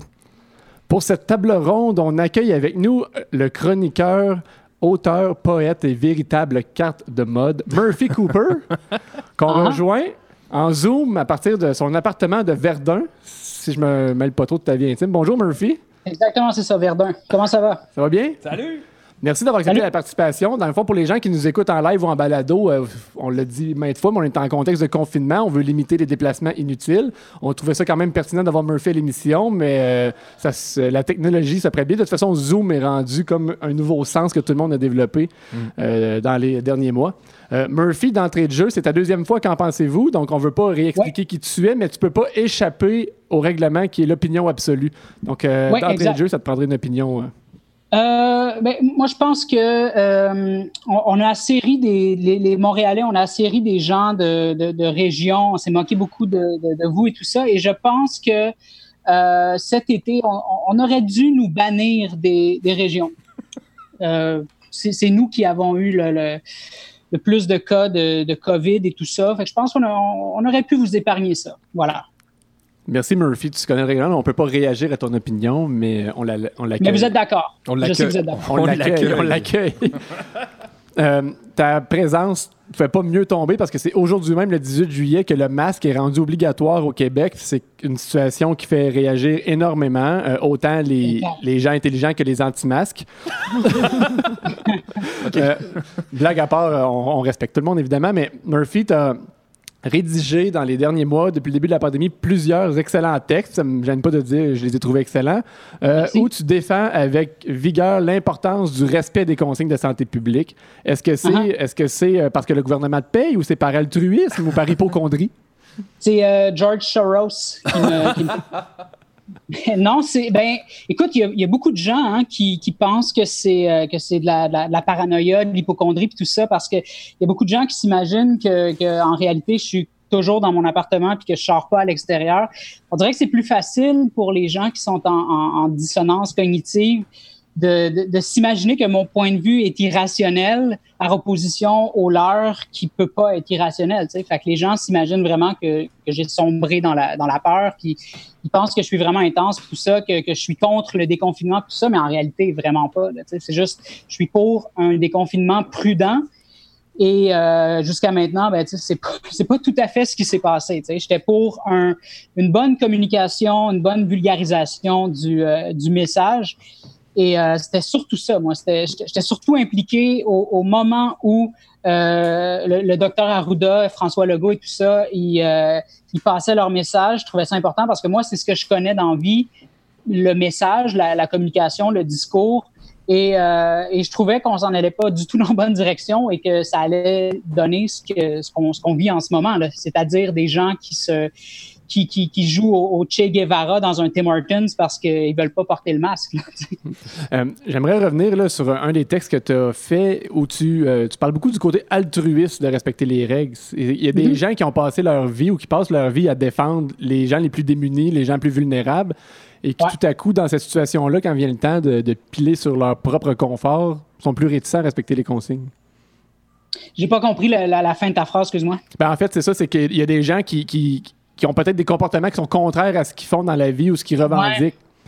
Ben c'est ça, ben, je, je pense que c'est, euh, c'est vraiment quand, quand les, les, les gens se sentent pas euh, directement interpellés, je pense que ça, ça, ça fait tomber des masques. J'ai été déçu de, de, de beaucoup de gens, là, tu sais, quand, quand le, dès les premiers signes de, de, de déconfinement, là, tu sais, dès que, dès que les gens ont pu aller faire la file pour aller s'acheter du homard, euh, puis se, se, se rassembler un peu dans, dans, dans leur cours, puis tout ça, là, tu sais, tout de suite, rapidement, là, j'étais, j'étais devenu le, le, le, le- paranoïaque pour ces, pour ces gens-là qui, euh, c'est ça. C'est parce que c'est facile, tu sais, quand, quand tu es, quand t'es végétarien, vegan ou des trucs comme ça, tu sais, de, de, il y, a un, il y a un- il y a un certain gain sur le plan social, tu sais. Euh, tu, peux, tu peux facilement faire euh, tomber dans la performance, dans le spectacle, quand tu es, quand vegan, tu sais, parce que ben, c'est, c'est, tu vas dans des commerces qui sont conçus pour les gens comme toi. Tu- tu- y a- à la limite, il y a un uniforme à porter quand, quand tu es vegan, tu te reconnais chez les gens. C'est un, un- une espèce de distinction sociale quand, quand tu es vegan. Puis là, là, je donne vegan comme exemple, là, tu sais, ça peut être Mhm. n'importe quel autre enjeu. Mais il n'y a rien de sexy à euh, rester confiné chez toi, porter le masque, se distancer des autres, quand justement c'est une, c'est, c'est, c'est surtout au niveau social que les gens se distinguent quand il y a des, quand il y a des enjeux. Fait que je pense que je pense que c'est ça. Dans, dans, le, dans le contexte d'une, pandémie comme ça, il n'y a pas y a pas vraiment de gain, il n'y a pas grand chose à gagner. Et en plus de ça, c'est pas très punk parce que c'est comme si tu te ralliais euh, au discours du gouvernement, de la police, tout ça. Fait que c'est pas, pas, il n'y a, pas grand chose à gagner euh, sur le point de vue performance euh, quand, quand, tu, quand tu suis les consignes. Est-ce que, euh, je me demandais, euh, Murphy, est-ce que tu es surpris? Tu es un observateur quand même des médias sociaux, tu as beaucoup d'interactions aussi là-dessus. Es-tu surpris de la réaction des gens? Est-ce que l'humain, l'homo québécus en ce moment, te, te surprend, te déçoit ou c'est en droite ligne avec ce que tu percevais? Co- co- comment tu vois un peu le- le- l'espèce d'air du temps en ce moment? Euh, je suis, je suis surpris, mais les gens sont surpris que je sois surpris. Oh, c'est méta. c'est méta. Parce que je, je sais pas, les, les gens pensent que, que je suis que je suis euh, je suis pessimiste en général, mais en réalité, je m'intéresse beaucoup, beaucoup, beaucoup aux gens pour essayer de les comprendre. Et parce que justement, je crois que, que les gens peuvent vraiment changer. Puis euh, je sais pas, on dirait que j'y croyais, moi, quand, quand la, quand la pandémie a frappé puis tout ça. On dirait que j'y croyais au, au potentiel des gens, puis euh, j'ai jamais arrêté d'y croire en fait. Puis tu sais, euh, même encore aujourd'hui, j'y crois encore un peu, tu sais, puis, je, puis, puis on, on, on commence à le voir tranquillement. Là, tu sais, là, là, il y a une vidéo là, qui circule, là, celle du, du Tim Hortons, là, que, que tout le monde va avoir vu d'ici demain. Là. Le, le gars qui se fait arrêter dans un Tim Hortons parce que, puis il se fait poivrer dans le Tim Hortons parce qu'il refuse de porter son masque. Euh, ben, tu sais, tu le vois dans les commentaires, tout le monde dit ben t'avais juste à porter le masque, le crétin, puis blablabla, puis tout ça. Tu sais, ça commence tranquillement, les gens commencent à comprendre, je pense. Euh, mais je, suis- je suis vraiment étonné, tu sais, comme en, en Beauce, là, j'ai vu qu'il y avait une manifestation, il y avait à peu près 500 personnes dans les rues, tout ça. Euh, je suis peut-être trop optimiste. Mais euh, je sais pas, je pense que c'est vraiment au niveau, euh, au niveau du- de la communication. Le, le, le, le- le docteur Arruda, à mon avis, il aurait dû juste se retirer puis mettre euh, la, la, la docteure euh, Joanne Liu à sa place, puis euh, Mm. juste, juste parce qu'il y, a- y trop eu d'incohérences puis de contradictions dans son discours. là.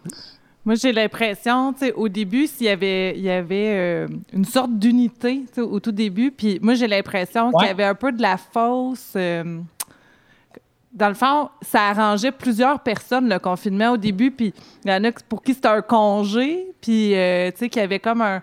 tu sais, ça, ça permettait d'arrêter de travailler pendant un ça, certain là, ouais. temps, de passer plus de temps avec les enfants, de faire du binge-watching, de finir ton patio, tu sais, ça a été ça.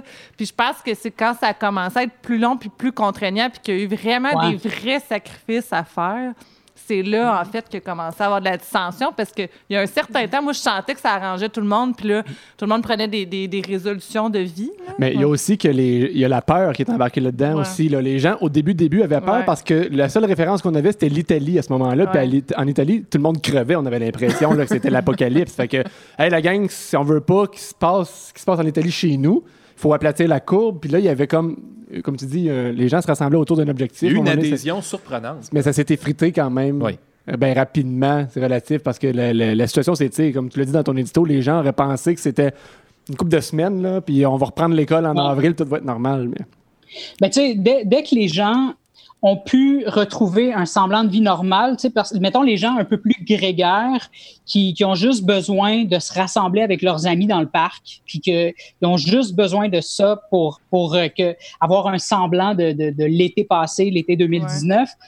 Euh, tout de suite, ils ont abandonné les gens un peu plus, les grands solitaires comme moi, qui, moi, ça me prend, tu sais, moi, j'ai, j'ai, tout perdu d'une shot, il y a des gens qui ont vraiment pas perdu leur travail, qui ont continué à faire du télétravail, tout ça. Moi, j'ai tout perdu d'une shot, j'ai perdu mes contrats de ménage parce que sont partis au télétravail, j'ai perdu mon contrat à, la presse, j'ai, j'ai tout, tout, tout perdu d'un, d'un, d'un coup. Je suis sur la PCU depuis, euh, depuis avril, puis, euh, puis ben, ces gens, puis, puis j'ai, j'ai perdu euh, moi, j'allais peupler ma solitude dans les, cafés, puis tout ça, en allant me promener au centre-ville, en allant dans le métro, en, observ- en observant les gens. J'avais besoin du contact de la foule, mais d'être seul dans la foule. Moi, je peux pas retrouver un semblant de vie normal avant 2021-2022, tu sais. Mais ces gens-là, dès qu'ils ont pu retrouver, tu sais, bon, le- leur travail, ils ont, ils ont jamais perdu leur travail, ils peuvent retourner à leur travail, euh, ils ont pu se rassembler avec des gens. Moi, je me rassemble pas avec des gens. C'est pas, ça, ça a jamais fait partie de, de, de, de qui je suis. Euh, puis de toute façon, les gens sont trop loin. Euh, Verdun, c'est, tu sais, comme, ben, Val d'Or, c'est loin, mais Verdun aussi, c'est loin. C'est la ligne verte, là. Ouais. C'est tout près de Ville-la-Salle. Mais, euh, tu l'as dit dans ton opinion absolue, tu as, fait, euh, t'as- t'as mentionné la dualité entre Montréal et les régions, puis je pense que c'est un défi différent qu'on a ici. Je pense que, exemple, porter le masque dans les commerces à Montréal, c'est quelque chose qui a été acquis plus vite puis qui était plus normal. Ici, je sais pas si tu as pogné ma chronique euh, rénovation, mais je suis allé à Quincaillerie souvent, puis généralement, j'étais le seul client avec un masque dans le magasin, puis tu as l'air d'un extraterrestre dans ce temps-là, puis la phrase que, que j'ai trop entendue dans mon entourage depuis deux mois, c'est « Ouais, mais il n'y en a pas de cas ici, tu sais. » Puis dans le fond... Ça vous il y a- rend encore plus vulnérable. Ben, il y a- puis il y a tellement de facteurs qui influencent ça, puis depuis que les frontières sont ouvertes, puis tout ça, mais il n'y en a pas eu plus depuis deux mois. Fait que finalement, tu dis, euh, il y a peut-être un. On peut. On peut peut-être s'en permettre plus qu'à Montréal, mais en même temps, on sait jamais, Ouais. on sait jamais l'éclosion, comment ça pogne. Puis, petite anecdote comme ça, mais le détecteur de fumée est parti chez nous pour rien la semaine dernière à cause d'une panne de courant. Je me suis dit, dans le fond, on va l'enlever le détecteur de fumée, il n'a pas de feu ici. mais Ouais. c'est ça. Ça, ça- ça illustre Mais des a. fois, euh, tu sais, c'est drôle parce que ça, tout le monde finit par faire ses propres règles selon comment il se sent. Puis il y a tellement de calculs à faire. Puis j'ai l'impression qu'on n'est pas outillé. Puis des fois, on, met en opposition l'économie, puis les problèmes de santé mentaux de personnes qui sont confinées. Puis est-ce que, c'est comme si Est-ce que, dans le fond, ça nous coûte plus cher socialement d'être confinés ou... Mais c'est tous des calculs, en fait, qu'on fait comme de façon complètement anarchique, mais... Non, puis tu dis que les gens se font leurs propres règles. Les gens Ouais. interprètent. OK, bon, ben les enfants de tel âge dans les CPE ont le droit de ne plus avoir de distance, donc les enfants ont plus. Non, c'est pas ça. C'est qu'il y a un contexte pour chaque. Puis si Mais- tout le monde se met à l'interpréter à sa façon, c'est là qu'il y a un risque que ça dégénère. Mais tu sais, il y a une question de normes sociales là-dedans. Ouais. si on donne un exemple, là, il y a, à un moment donné, euh, il, y a, il y a eu un programme qui s'appelait Québec en forme. Puis le but de ça, c'était de changer la norme sociale puis de stimuler l'activité physique chez des enfants, par exemple. Puis que ça devienne normal, puis que ça devienne euh, reconnu que c'est important de le faire dans la société. Il s'était donné comme 10, 12, 15 ans pour faire ça. Là, on parle de changer la norme sociale en matière sanitaire. On parle de changer la norme sociale en matière d'adhésion à des consignes de santé. Quelque chose qu'on n'a jamais, jamais, jamais vécu. Là, tu sais. fait il y, a, quelque chose de positif à voir à quel point les gens ont adhéré rapidement, mais je pense qu'il y adhèrent d'autant plus rapidement qu'ils ont peur du danger jusqu'à un certain point, tu sais. Fait que, euh, peur du danger, mais ou qui ressentent le, le- le danger intensément. Quand il y avait beaucoup d'inconnus, au début, les gens y ont embarqué. Puis là, à un moment donné, tu te rends compte, bah, y a comme quasiment plus de cas, on va arrêter de, de capoter avec ça. Puis il y a, il y a- il y a- il y a peut-être de ça là-dedans. Il faudrait qu'il y ait une coupe de cas ici. Là, puis je te dis que le, le masque... La peur il là. propulserait, finalement. Ben, écoute, c'est une, façon Ça de convaincre les gens la peur. T'es prêt à te sacrifier? Hey, Murphy, c'est un plaisir de te lire sur les médias sociaux. Tes opinions sont pertinentes. On, on a eu beaucoup de plaisir à, à te recevoir à l'émission il y a de cela euh, un an et demi déjà. Mais euh, Fred Bastien avait pris 80% du temps de micro cette fois-là. fait qu'on voulait absolument t'entendre à nouveau. Sans blague, merci d'avoir accepté l'invitation et de relever Eh ben, les défis merci. technologiques. On continue de te lire. On peut te suivre sur Facebook, sur Instagram. Je sais pas, là, euh, t'es, t'es pas mal plus avancé que nous autres là-dessus. Mais Murphy c'est TikTok ou... euh, Murphy Cooper, poète. Ouais, sur TikTok aussi, ouais. Ah! Peux- Peux-tu juste nous dire en deux phrases, c'est quoi TikTok? C'est pas, c'est pas Euh, pour moi, c'est pour ma mère qui écoute. En, en deux phrases, ben, pas- en fait, TikTok, c'est des trends. Hein? C'est, euh, c'est, mettons, euh, des, des bouts de chansons, des extraits de chansons. Il y, a des, il y a des gens qui font des chorégraphies à partir de ces bouts de chansons-là et tout le monde les reprend la même chorégraphie. C'est, comme, tu, tu, tu revois constamment la même chorégraphie jusqu'à temps que tu aies envie de la faire toi-même. là, tu embarques dans le train, tu refais la même chorégraphie, un peu, tu sais, comme les, sais pas, les, les catchphrases de film, tu sais, mais tu, tu, répètes, mettons, des phrases, là, je sais pas, Hasta la vista, baby, là, de, de, de, de Arnold Schwarzenegger. Ben, c'est comme si, à force de le répéter avec tes amis, ben, tu peux le- tu deviens toi-même Arnold Schwarzenegger. Il n'y a, plus- il y a pas nécessairement de. Tu es la vedette de cette, euh, de cette chorégraphie-là, dans le fond. Merci pour cette instruction. C'est me donne- l'éducation populaire. Ça fait me donne clairement pas envie de m'y joindre, mais je trouve ça fort intéressant. On va continuer de faire des Harlem Shake, nous autres, à la place. Oui, j'étais là. J'étais Ben là, oui. Vous allez voir notre Harlem Shake, c'est la seule chose que sur notre chaîne YouTube. Merci Murphy Cooper, à la prochaine. Salut, à la prochaine. Merci. Merci.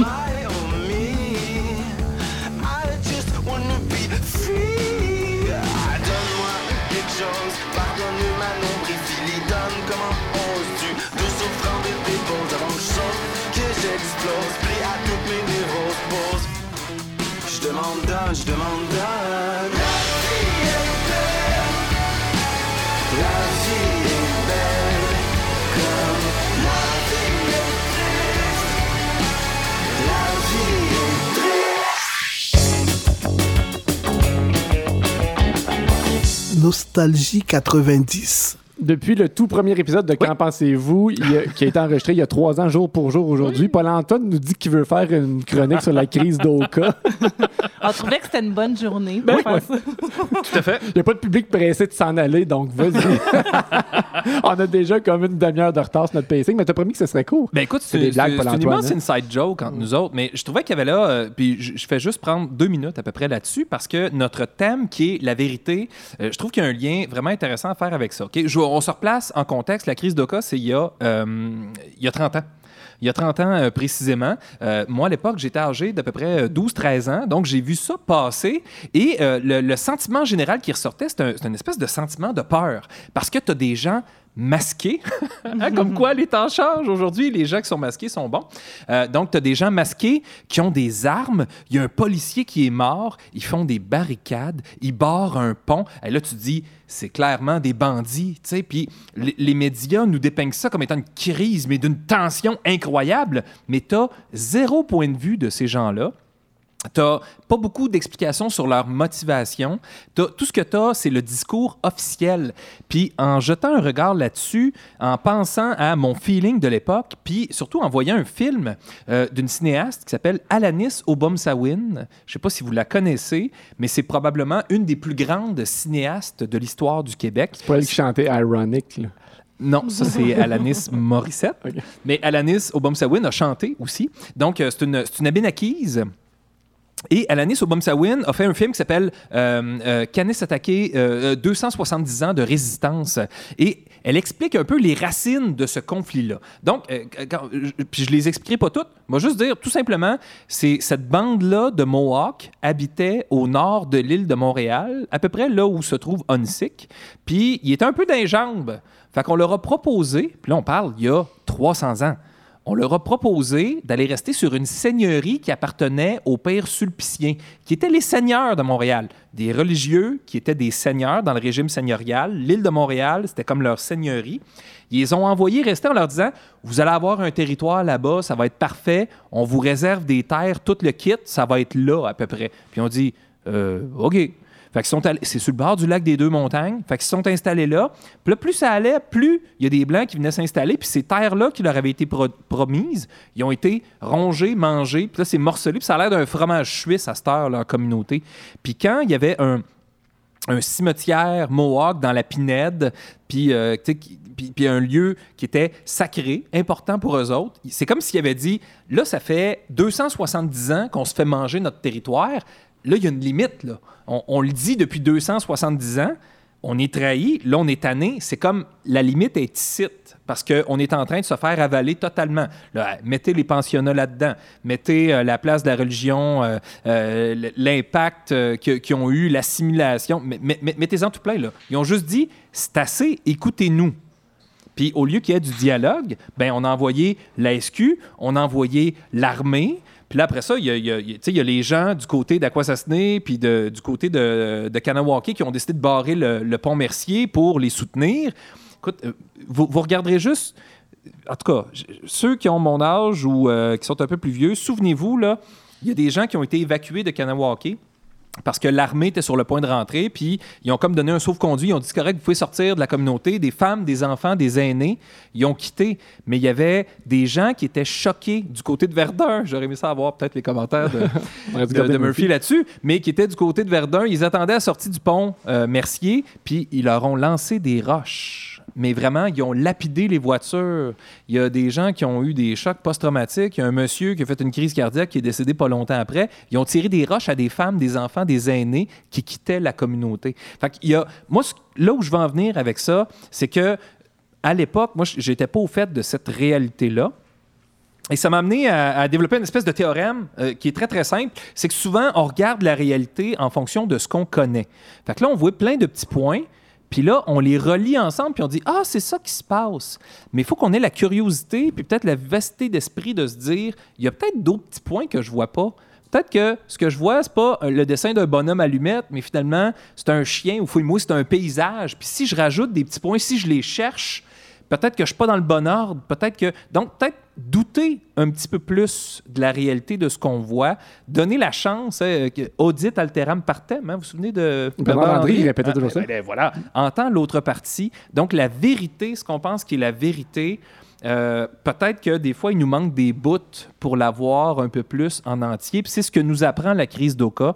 Euh, je vous demande, je vous invite à aller voir ça sur le site de l'ONF. C'est gratuit, c'est très long. C'est très long, mais on- à- ça dure trois heures. Ça donne Alanis. Obomsawin a passé euh, beaucoup de temps l'autre bord de la barricade. Puis on voit que Lasagne, là, Ronald Cross, là, c'était pas un bandit. C'était un travailleur de la construction. C'était un bon bonhomme. Oui, il y avait des armes là-bas, mais c'était vraiment euh, dans le but de se protéger. Puis je pense qu'il avait raison de le faire. L'armée a été odieuse. La SQ a été euh, vraiment odieuse aussi. Les dirigeants politiques. Fait qu'on voit les choses peut-être un peu différemment. Fait que la vérité, c'est pas quelque chose d'absolu. C'est quelque chose qui est multifacette. Puis donnons-nous les moyens de voir les multiples facettes de la réalité pour se rapprocher peut-être un tout petit peu plus de la vérité. Fait que nos opinions absolues ne sont pas nécessairement des vérités. Non, c'est des opinions absolues. Merci, Paul-Antoine Ça Martel. fait plaisir! Tranché. Et Euh, J'avais hâte à ce ouais, je sais que Geneviève avait hâte. Je vais te laisser ça, présenter même. Euh, tranché, ben, en fait, euh, aujourd'hui, on va présenter euh, des chansons de publicité euh, radiophonique régionale. Ben, en fait, d'ici, de Val d'Or, plus spécifiquement. Ce qui est une forme d'art en oui, soi. là. c'est ça. Moi, je serais curieuse d'entendre les chansons publicitaires de, de la Montérégie, notamment. Je dirais que nous, quand on- euh, moi, j'ai pas le câble chez nous, Ouais. mais on écoute euh, les nouvelles, le téléjournal, Ouais. Radio-Canada. Puis euh, des fois, on met euh, Ra- Radio-Canada Estrie. Radio-Canada Saguenay-Lac-Saint-Jean. Ça nous permet de voir les... hein? On est Ouais. funky. Écoute, on a du fun. Ah, ça Et ça nous permet de voir les publicités régionales de différentes régions du Québec. Donc, Ouais. euh, oui, des jingles Puis là, on, qui sont on formidables. voulait faire un lien parce que c'est le Frima, c'est un concept musical aujourd'hui. Exactement. ça? Puis euh, on a ici un créateur qui s'appelle David Lafrenière qui, euh, je le savais pas, puis je l'ai découvert un peu euh, avec les recherches. C'est lui qui est derrière la, la création, la composition de plusieurs de nos chansons que nous connaissons très bien à Val d'Or, peut-être pas ailleurs. Ceux qui écoutent la radio commerciale. Exactement. Puis aujourd'hui, on a décidé de faire un combat entre deux de ces, de, Deux de ces créations. Oui, Mhm. exactement. Euh, je voulais souligner que les gens qui nous écoutent en direct en ce moment vont faire le tranché. Donc, on invite les gens là, dans les commentaires sur le point de vente, euh, ceux qui sont capables de réagir en ce moment. Tu sais, exemple, là, je veux pas faire de mauvaises blagues sur ma mère, ce serait de puis tout ça, mais tu sais, si tu as tout pris pour diffuser ça dans ta télé, là, tu sais, déconnecte pas ton image plein écran pour faire un commentaire. Mais les autres, vous pouvez, vous pouvez voter pour, pour nous aider à trancher entre. euh, Vous pouvez aller sur notre page Facebook pour faire des commentaires. hein. Je tiens à Ouais. dire qu'on sait, grâce à ça, que Juliane Bérubé euh, nous écoute en direct de son patio. Salut Juliane! Premier choix pour le vote, Ouais. euh, la publicité d'Excavation Val d'Or. Tu veux une fondation pour ta maison? Excavation Valdor. Sans d'épuration, fait des drôles de sons. Excavation Valdor. T'as besoin de gravel ou un voyage de terre? Excavation Valdor. Appelle Éric Bouliane, il sait comment faire. Excavation Valdor. Ils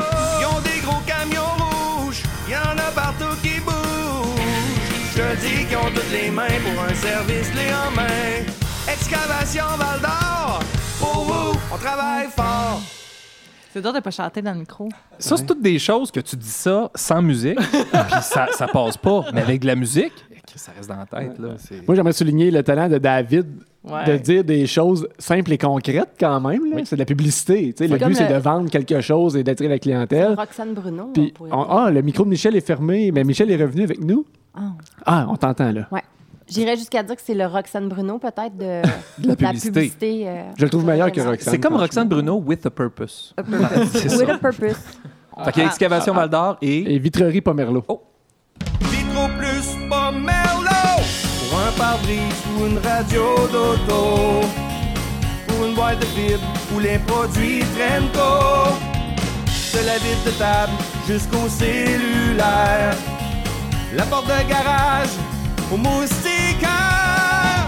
Cinq magasins pour vous servir Notre meilleur à vous offrir. Pour travailler avec les pros Vitro plus pas Merlot Moi, j'étais sûre que c'était boum. C'est ça, j'allais dire, c'est-tu Ouais. boum? Ben non, c'est même pas bon. C'est voyons. Moi, David j'avais, Lafrenière. j'ai, hey, moi, j'avais appelé chez euh, Vitro Plus Pomerleau.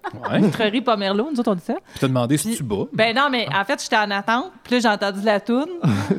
fait que là, j'ai rappelé après. Puis j'ai dit, est-ce que tu peux me mettre en attente?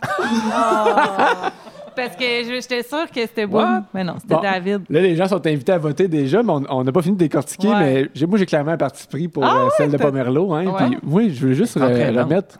Il y a comme une, une petite passe de piano qu'on n'entend Ah, pas à ouais. première écoute, Ah. mais moi, j'entends tout le temps. là. Cinq magasins C'est l'orgue. servir. L'entendez-vous? Puis un bon snare aussi. Cinq magasins pour vous servir. Notre meilleur à vous offrir. Pour travailler avec les. Mais il y a ce talent-là de mettre beaucoup de couches. Ouais. Tu sais, parce que. Mais c'est un art, là. Ouais. Faut le dire. Ben, premièrement, écrire une tune et composer la musique. Euh, Michel pourrait témoigner que c'est un art, mais là, faut, t'as le but, c'est que ça reste dans la tête. Faut que tu fasses Ouais. frimer moustiquaire avec Ouais. cellulaire. Vide de table. ouais. Ouais, tu sais, qui aurait pensé qu'on parlait d'une vitre de table? Premièrement, qui pense à mettre une vitre de table aujourd'hui sur sa table? En jeune, j'en avais nous, chez, chez nous, j'en avais une, puis il y a tout à quelque chose en dessous. Puis là, euh, t'étais pris que ça. voilà. Tu peux mettre une recette ou une chose euh, comme ça. Un post-it, un numéro de téléphone important. Ah, ouais. Yep. Les, les, les résultats du 640, là. Avais-tu une préférence, Michel, entre les deux pièces qu'on a entendues? À date, euh, je suis, euh, ah, je suis subjuguée. Là, je, non. Je suis un peu vitrerie Pomerleau, mais, mais dans le début de l'autre, mettons. Ben, il dit aussi le nom du propriétaire d'Excavation Val d'Or. Ah, ça, je trouve ça judicieux. Ouais. Bouliane. Tu veux une fondation pour ta maison? Excavation Val Sans d'épuration. Tu vois qu'il y a quelque chose de. Je, je trouve que ça fit avec excavation. Il y a quelque chose de rough. C'est très euh, rassembleur, en tout cas, aussi. je trouve plus. Là, tu sais, comme Il y a des de- cœurs. Ça répond. Là. Mais moi, c'est C'est peut-être le type de service qui me Ouais. parle Ah, moins, ouais. le voyage de terre puis le, Ouais. le gravier. La gravelle. Ouais. Là, on te gravelle, demande pas de choisir où tu vas aller dépenser tes précieux dollars. Non, mais c'est là. sûr que j'ai un biais naturel quand même. T'es plus euh, vitrerie Pomerleau? Ouais. Je trouve qu'elle est plus entraînante, moi. On a, on a un gagnant. On a un gagnant. Les gens ont voté. Les La, gens ont la- voté? la population s'est manifestée. On vous dirait pas combien il y a eu de votes, parce que bon, ça, ça se crêperait. Ce serait décevant. Alors, c'est Mais qui? je- je Mais moi, dirais- je n'ai pas eu le résultat. Il s'est pas rendu à Ah, moi. non. Non, je suis pas dans votre groupe, moi. C'est euh, Excavation Val d'Or. Excavation Val d'Or. Oh, excavation! Bravo! Bien joué. Bravo, Éric Boulian.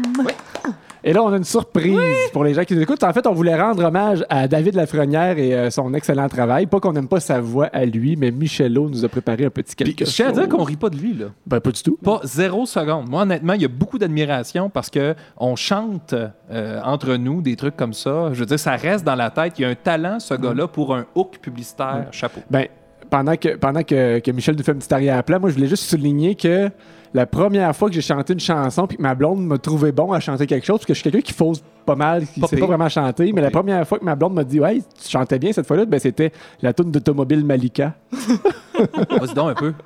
Ah je- ben, fais-moi un la. C'est ça, justement. C'est vrai? Alors, enlève le la, finalement, c'était pas ça. Enlève. Vas-y un fa. Ben là, je sais plus ce qu'il y partie. Ah, c'est Puis là, je l'aurais pas, mais là. des- autos, des camions, des vanettes, sport utilitaire. Mais là, je veux l'arrêter. là. OK, c'est bon. Des véhicules usagés garantis et inspectés. Des milliers de kilomètres pour moins cher.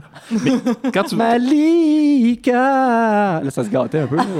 quand tu dis que c'est efficace, Elle t'aime beaucoup ta blonde, en tout cas. qu'est-ce que tu nous offres? Ben, je vais vous laisser euh, le, grand plaisir de le découvrir. Ça le dit euh, dans la chanson souvent. ça, dit le titre. Joue sur le clair de Malartic. Nous sommes avec vous depuis 60 ans. Nous offrons le meilleur service. Du linge pour les hommes, les femmes, les enfants. Des vêtements pour la motoneige. Des tout l'or des manteaux et des gants. Une entreprise familiale qui a pour devise de bien servir les gens.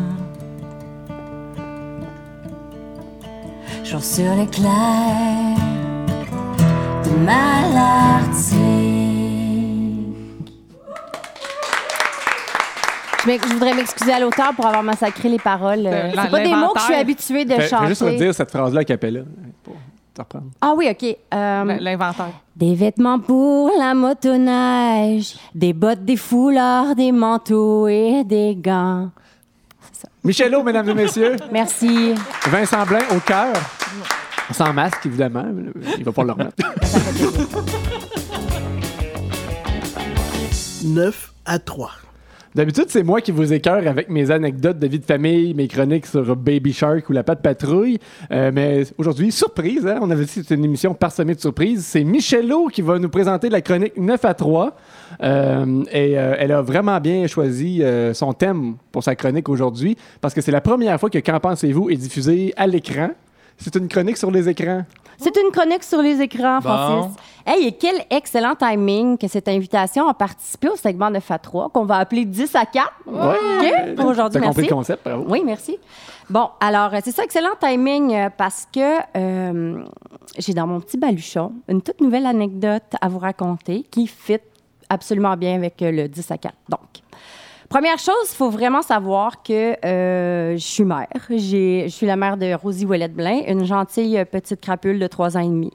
Et cette petite crapule, au caractère fort comme un volcan, avait la passion bien commune à plusieurs petites crapules, la TV, les tablettes, les écrans. Bon. Ceci dit, il faut aussi savoir que de mon bord, j'étais, euh, je pense que je suis encore une mère pas mal slack sur les écrans. Rien d'irresponsable pour sa santé mentale, là, mais disons que comparé à beaucoup de parents de mon entourage, j'étais vraiment pas sur le gros nerf avec la TV. Bon, je l'ai écouté en masse quand j'étais petite et regardé la délicate jeune femme intelligente que je suis devenue Avec un tatou. avec un tatou. Ben, puis j'étais aussi dans le mindset que, bon, on est en 2020, là, les écrans, le digital, tout ça, ça n'a pas l'air être sur le bord d'être plus à mode, là, contrairement à une bonne tornade aux fruits. aussi bien de me faire Attends, aller. Attends.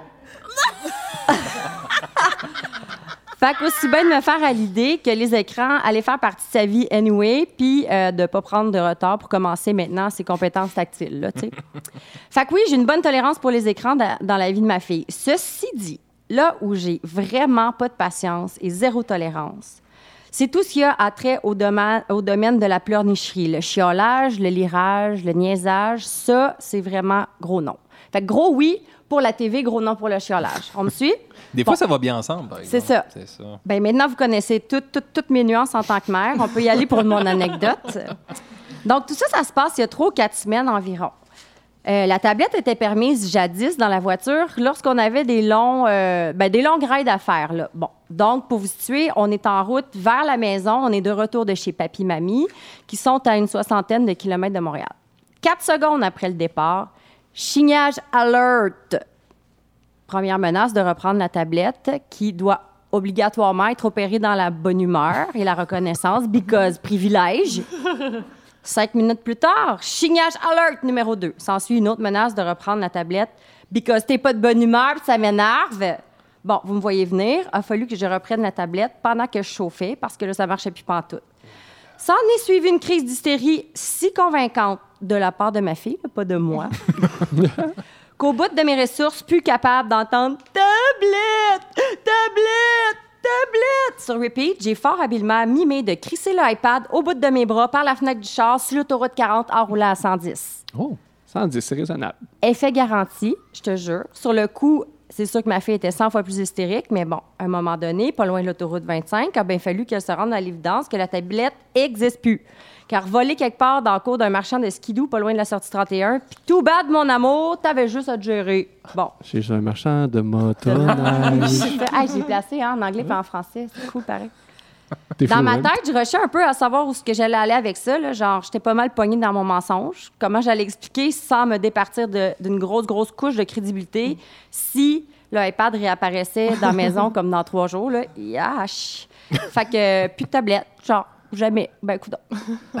Cinq jours plus tard, à peu près la même histoire, sauf que le char, c'est pas le char, c'est la maison. Puis la tablette, c'est pas, la ma- c'est pas la tablette, c'est la TV 42 pouces. Mais même principe. Pendant une chicane, à bout de mes ressources et d'arguments, j'ai pris la TV puis je l'ai cachée dans le garage. Puis là, j'ai dit à Rosie qu'on l'avait mis dans le camion de vidange, puis que c'est ça, il n'y en avait plus de TV, puis que c'est ça qui est ça. en cinq minutes, notre routine d'écran a passé de pas mal lousse à néant total. Pour elle, puis pour moi. C'était pas mal une grosse nouvelle de marde, là, tu sais. Ben, tu sais quoi? Les problèmes dans notre maison ont été réglés à 80% Drette là. Ben voyons. Pow! Oui. Plus de crise pour écouter Peppa quand c'est vraiment pas le temps d'écouter Peppa. Puis. Plus de marchandage. J'ai encore un dernier quand tu cèdes deux fois sur trois parce que t'as pas envie de gérer un bacon. Puis pas de niaisage quand c'est le temps de partir à la garderie parce que c'est pas de patrouille en même temps. Un esti de miracle. Puis le plus beau là-dedans, c'est qu'elle a le droit de l'écouter, la TV, parce que je suis restée lousse, mais pas chez nous. Fait que là, quand on va chez papy puis mamie, puis qu'elle passe une heure à regarder la Reine des Neiges avec un bol de Lay's ordinaire, j'ai même plus besoin de me sentir coupable. fait que voilà, la morale de cette histoire, il ne faut jamais hésiter à jeter les électros par-dessus bord dans des élans de rage. Des fois, c'est juste ça que ça prend pour régler les problèmes chez vous. Michelot, mesdames et messieurs. Je sais pas vous deux, Geneviève et Paul Antoine, mais moi, c'est la première fois. Ben, en fait, c'est la première fois qu'on passe à la télé, mais c'est la première fois que mes enfants peuvent nous écouter live. Fait que j'aimerais ça, m'assurer qu'ils ont bien compris le message de la chronique de Michel. On va leur laisser un petit temps pour y penser. Merci, Michel, franchement. Ça me fait plaisir, franchement.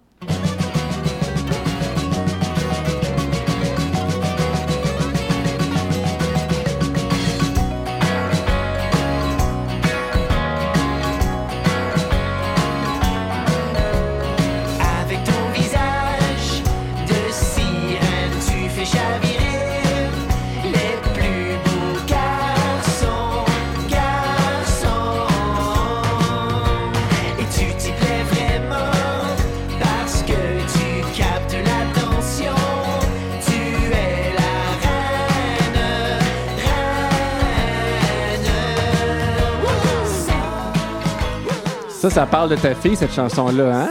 Ça parle de ma fille et ma fille euh, la chante aussi. Ouais, ouais, c'est bon, hein? c'est- mon fille, chum là, c'est la fille de Vincent Blain. Oui. Le gars que vous voyez bien en rouge à l'écran, c'est Vincent Blain, mais il nous a dit qu'il voulait pas parler dans l'émission. pas ça. Ça, Parce qu'il n'y a pas d'opinion absolue, c'est ça. Le micro est à son nombril, de toute façon. Correspondance. C'est le retour du segment correspondance, mais dans une toute nouvelle mouture, dans le fond, où on veut faire revivre et revivre nos segments. Là, c'était mon préambule. Vas-y, Ah! Paul-Antoine. Je tiens à dire avant de- avant d'y aller que, étant donné qu'on est en direct, ça ça m'a permis de recevoir un texto de ma fille, euh, de, de ma fille, mon Dieu, de ma blonde, qui m'a C'est parlé, bizarre, ça. qui m'a dit euh, que mon, fils Noam lui avait dit on n'aurait pas dû écouter la chronique à Michel. Ça l'a comme lui. il- Ma blonde l'a entendu, moi je l'ai entendu. Fait que là, c'est comme si on avait découvert un nouveau euh, Une moyen nouvelle possibilité. de réprimer mes enfants. Euh, chronique correspondance. Ben oui, Ben là, c'est ça, c'est plus. euh, ça, ça sera plus Alexiane. là. Non, Alexiane, Faut c'est qu'on ça, cherche on- ailleurs. On a fait le tour du journal intime, puis Oui. là, on a été inspiré un peu là, par tout ce qui se passe depuis le début de la pandémie. là. Le magasinage a été rendu compliqué, les Mais régions en- étaient fermées. Il y a toutes sortes de situations qui nous ont fait sortir de l'ordinaire. C'est clair. Puis notre fenêtre sur le monde, c'était beaucoup les réseaux sociaux. Puis là, on a assisté quand même à euh, une espèce de série d'échanges épistolaires autour d'un enjeu euh, de société. Il faut se remettre en contexte, comme tu disais. Là, c'était en plein confinement. Fait les habitudes d'hier font place à, la débrouillardise d'aujourd'hui, dans un monde où les liens humains sont plus forts que tout. Alors, on va vous lire euh, une série d'échanges qu'on va commenter, je pense, parce que c'est important peut-être de connaître les dessous de ça. Alors, ça, ça va comme suit. 18 mai. Je sais pas si ça existe encore des gens qui vont dans le coin de Montréal, Québec, Ottawa, whatever, puis qui ont bien de la place pour une grosse commande Ikea, genre pas pressant. fait que là, mot-clé là-dedans, grosse commande, pas pressant. C'est important de, de s'en souvenir. Fait que là, il y a toutes sortes de gens qui posent des questions. C'est quoi ta grosse commande? Puis tout. Puis, euh, fait que là, euh, est-ce qu'on dit c'est qui? Ben, je pense que oui. Ben, je pense que c'est le temps de le dire. Là. C'est ta sœur. c'est ma sœur Karine qui, qui est notre responsable des médias sociaux aujourd'hui. C'est ça. ouais. Je sais pas si la caméra peut se rendre là. On va voir les- l'envers du décor, mais euh, Bon. Donc, euh, elle s'est mis magnifique cache-menton. ça? C'est ça. fait que là, tu sais, gens qui demandent c'est quoi ta grosse commande? Euh, J'ai pas de place pour mon aller-retour en fin de semaine, mais je devrais retourner autour de ta fête. Ça échange là-dessus. Et là, il y a quelqu'un, Rosalie. Il y a Rosalie qui écrit Hum, Ma cousine dit que c'est des mois d'attente et que même la cueillette ne se fait plus. Là, il y a de l'angoisse qui embarque. Là. là, on parle, on est, on est le 18 mai. Fait que là, on laisse passer une couple de jours. 30 mai, quelqu'un fait Rouen-Val d'Or cette semaine? Bon, fausse piste. Ça n'a pas rapport pantoute pantoute avec la commande de l'autre fois. Moi, je suis un peu mêlé. Soit il y a un Ikea Rouen, euh, soit Karine n'aime pas payer pour des services de livraison, ce qui est possible. Ce qui est possible. Qui, qui aime payer pour de la livraison? 3 juin. Fait que là, 3 juin, on est rendu quoi? euh, Jour 8. C'est ça.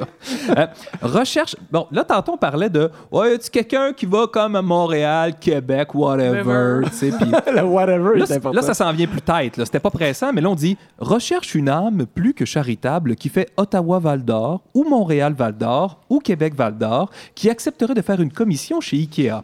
Pas mal d'espace requis pour le colis. Je sais que c'est beaucoup demandé, mais des fois, la magie de Facebook. Et là, évidemment, j'offre une compensation. Là, on est ailleurs, là.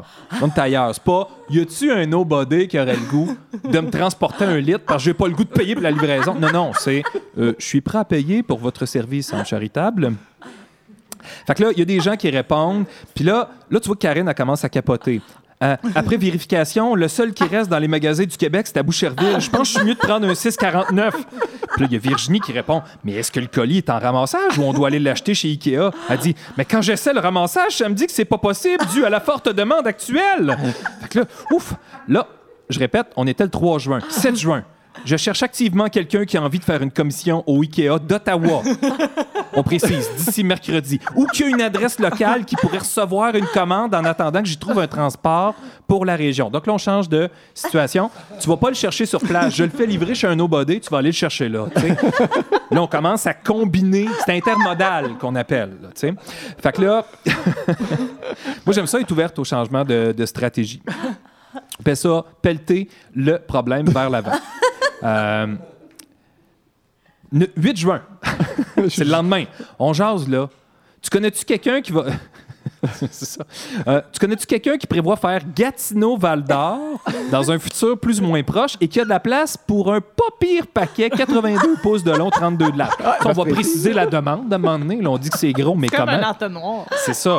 Puis là, c'est un 82 par 32. là. C'est pas, c'est pas un 81,5 par 31,5. J'aimerais Je ça sais pas si c'est trouver. brut ou nominal. Elle dit J'aimerais ça trouver pour vous arrêter de gosser avec ça. Sur conscience, j'adore ça. J'adore ça. Là, il y a des gens qui disent Bon, ma belle fille, j'ai envoyé la dimension, je l'appelle là, là, c'est vraiment excitant. Là, on suivait ça, nous autres. Ça, Chris, ça va-tu marcher? 10 juin. Autre essai. On était à Ottawa, on revient. Euh, autre essai, transport Terrebonne-Val d'Or. Le paquet a changé de magasin. Il y a là. trois personnes qui réagissent au post avec un bonhomme qui rit aux larmes. Fait que c'est ça. Là, ça devient intéressant. Probablement qu'elle a trouvé une adresse où faire livrer à partir de, de Ville-Saint-Laurent. Euh, elle peut donc concentrer ses recherches avec une demande beaucoup moins floue. Là, fait que, bon, il y a des gens qui se proposent, il y a des gens qui disent Moi, jeudi prochain, j'y vais, je vais à la prairie jeudi, je reviens dans la même journée. Là, tu dis que ça commence, ça commence Ça à y aller. forme, là. Ah, je rappelle, on était le 10 juin. Toujours le 10 juin. Elle dit Comme le commander, c'est bien trop compliqué, je m'essaye d'une autre façon. Est-ce que t'as le lit? Tu veux-tu l'échanger contre un beau lit mezzanine pour maximiser l'espace de ta pièce? Fais-moi signe. J'aurais une grande fille plus que ravie. Là, c'est intéressant. Moi, je trouve ça vraiment fascinant parce que, bon, Mais il y en avait deux, trois qui étaient intéressés. mais là, on change, là. Si t'enlèves un F dans lift, parce qu'elle voulait un lift pour son lit, si t'enlèves le F, ça fait lit. Ah, Fait ben que oui. pourquoi chercher un lift quand tu peux chercher un lit? OK? Puis là, elle pourrait l'échanger on n'importe quoi. C'est-à-dire un voyage de terre, un, un chien. Non, non. Elle l'échange contre un lit mezzanine. Moi, je trouve ça ciblé comme échange. Mais Un lit, Qui un lit tiroir contre un lit mezzanine. oui. Ben, tu Et je rajoute un autre, un autre point positif dans la stratégie euh, se servir des émotions d'une enfant. Elle dit J'aurais une grande fille plus que ravie. Moi, je trouve que côté chantage émotif. Mais moi, c'est ça que je trouvais intéressant aussi, c'est le, le motif. C'est dans le fond que la, la- sa jeune fille, elle, elle préférait un lit tiroir. Ouais. Elle pourrait se contenter de son lit mezzanine, mais, mais non. c'était peut-être son cadeau de bulletin. Fait que là, mérité. Est-ce Ouais. que tu compatis avec la fille ou avec la mère qui est obligée de dealer avec les demandes de la fille? Le lendemain, à partager, je cherche ce lit Ikea ou très semblable, prêt à l'échanger contre un lit mezzanine ou à l'acheter. Là, on sort le cash. Elle sort les arguments. C'est la même photo. Nouveau post, même lit, tant désiré, mais un brin agace. Oui, oui, au- agace, ça s'applique au, au masculin. Nouveauté du jour, c'est ça. Euh, elle est prête à se laquer sur le modèle. Ça, ça, je trouve que c'est un signe d'ouverture. Là, Rosalie, elle doit capoter. Celle qui a généré de l'angoisse Ah au début, là, elle a eu Catherine, euh, Karine, elle l'a mis dans sa poche. Fait que là, je répète, on était le 11 juin, puis là, coup de théâtre, 14 juin, suite et fin, une photo d'un lit avec un tiroir. Karine dit en 3D puis tout, juste pour toi, Francis. Et là, ben c'est ça. Elle a trouvé un lit et euh, elle dit juste pour toi, Francis. Et Francis répond Tout ça pour ça? Moi, je trouve ça quand même assez drôle. Et Francis a, a fait tout ça pour ça, point d'interrogation, point d'interrogation, point d'interrogation, point d'exclamation, point d'exclamation, un, point d'exclamation. Il y a peut-être un code familial là-dedans, je sais pas. Alors finalement, ça s'est bien réglé. Karine a trouvé un lit. Fait- Internet a comme slacké l'attention de Mais il a coche, été a échangé, pas vendu. On sait, on, ou on ne sait pas. euh, C'est pas clair à ce moment-là. 24 juin. Il y a, il y a trois épilogues. Jour l'histoire. 16. Mets-les pour vrai, mets-les pour vrai. Ah, je les ai peu, c'est loin. Les ça. ah, laisse faire. Euh, 24 juin, Émilie, Émilie, qui écrit un post Facebook, elle dit Alors, je fais une Karine Murphy de moi-même. Quelqu'un. Quelqu'un va près de Montréal dans les prochains jours avec un pick-up et ou une remorque et qui a de la place, ce serait pour emmener un lit de fillette en pièces démontées. Alors, moi, je trouve ça, cette histoire-là a marqué beaucoup les esprits euh, des gens qui en ont été témoins, au point, de, au point de donner naissance à une tendance, voire à un nouveau théorème, là, faire un Karine Murphy. Donc, quand tu cherches de quoi d'un peu par rapport, Geneviève l'a expérimenté, C'est quand même Ouais. t'as proposé d'échanger quoi donc? C'était... C'était. Euh, ah, je sais même pas comment ça s'appelle. Ça retient une porte qui revient tout seul avec un spring. Un stopper. contre, euh, je me souviens Tu voulais pas un mais élément de plaque Jenner? un, pas un Ouais, c'est élément de, de four avec un modèle particulier. ouais. Donc, ça s'appelle demander un échange ou un transport de Qui a peu trucs de chances d'arriver. ouais. et, et- et- et le miracle va se produire. Donc, quand euh, Émilie poste ça, la première à répondre, hein, tu sais, elle veut quelqu'un qui. Émilie veut quelqu'un qui va à Montréal pour amener un lit de jeune fille. Donc, Karine se sent tout de suite interpellée. Puis elle écrit Mon chum s'en va au cas, je sais pas si ça rentrerait dans Vanette. Donc ça, je trouve ça touchant. Ensuite de ça, ben, il y a Isabelle qui dit « Je suis à la recherche d'un lit Ikea. Avant d'acheter neuf, je tente ma chance avec l'usager. Karine Murphy, t'as pas ça, toi. Hein? Quand même, c'est un peu coquin avec un bonhomme qui rit aux larmes. Et on a Geneviève également, qui, euh, mais pas toi, une autre. Euh, je recherche une commode pour la chambre de ma fille, de préférence blanche. Comme c'est difficile de commander chez Ikea en ce moment, c'est vrai, hein, Karine Murphy? Donc, tout le monde on réalise que Karine, c'est un peu devenu l'équivalent de Saint-Antoine de Padoue, hein, qui est le saint, pa- le saint patron des causes désespérées, ou encore de Saint-Jude, le patron des objets perdus. Euh, est un peu la sainte patronne des demandes funky, vaguement irréalistes, mais qui fonctionnent. Moi, ce qui est drôle dans tout ça, Qu'est-ce qui est... Je sais pas. pendant la même période, j'ai commandé un lavabo chez Ikea. Deux semaines, c'était chez nous. Épilogue numéro 2, Karine ne stanne pas. Donc, euh, si j'ai une connaissance qui va à Moss prochainement, qu'elle me fasse signe pour me rendre service. Et là, évidemment, il y a Émilie qui répond Je me tente comme pas de la joke. Puis elle dit rien d'autre. Et les gens trouvent ça drôle. Fait que là, Stéphanie, qui est notre régisseuse, écrit Est-ce que ta fille est tannée de son lit? Et là, les gens rient beaucoup. Et finalement, l'épilogue numéro 3, ça ne s'invente pas. Euh, le 19 juin, soit cinq jours après qu'elle ait posté sa photo euh, de la chambre de rêve de sa fille, Karine écrit à Francis Les années se suivent. hein? Et le 19 juin 2013, soit il y a sept ans, Karine avait écrit si par hasard quelqu'un fait Montréal-Val d'Or dans les prochaines semaines, qu'il a de la place pour une grosse boîte et a envie d'aller faire un tour chez Ikea, j'ai une commission à faire. Donc, sept ans quasiment jour pour jour. Juste ça, l'histoire pourrait se terminer là-dessus. Ce serait magnifique. Mais non. Non. Karine écrit Le plus drôle, c'est que celle qui nous a fait la livraison en 2013, c'est la même qui a fait l'échange de lit cette année. C'est tout. Fait que ça finit comme ça. C'est comme si Karine avait une espèce de. C'est ça. Une espèce de jumelle cosmique qui s'imbrique avec elle dans ses demandes funky d'IKEA. Fait que voilà, c'était notre segment Correspondance. Let's go, let's go,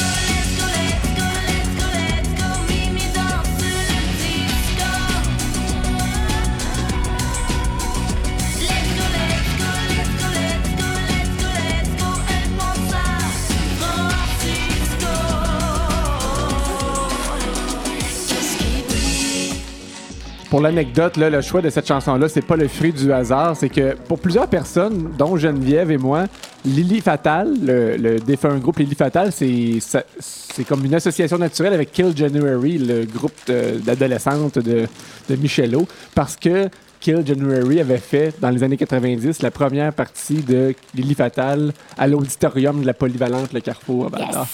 Aimerais-tu nous parler de cette expérience-là pendant 7-8 minutes? Euh, oui, avec grand plaisir. Non, c'est pas vrai.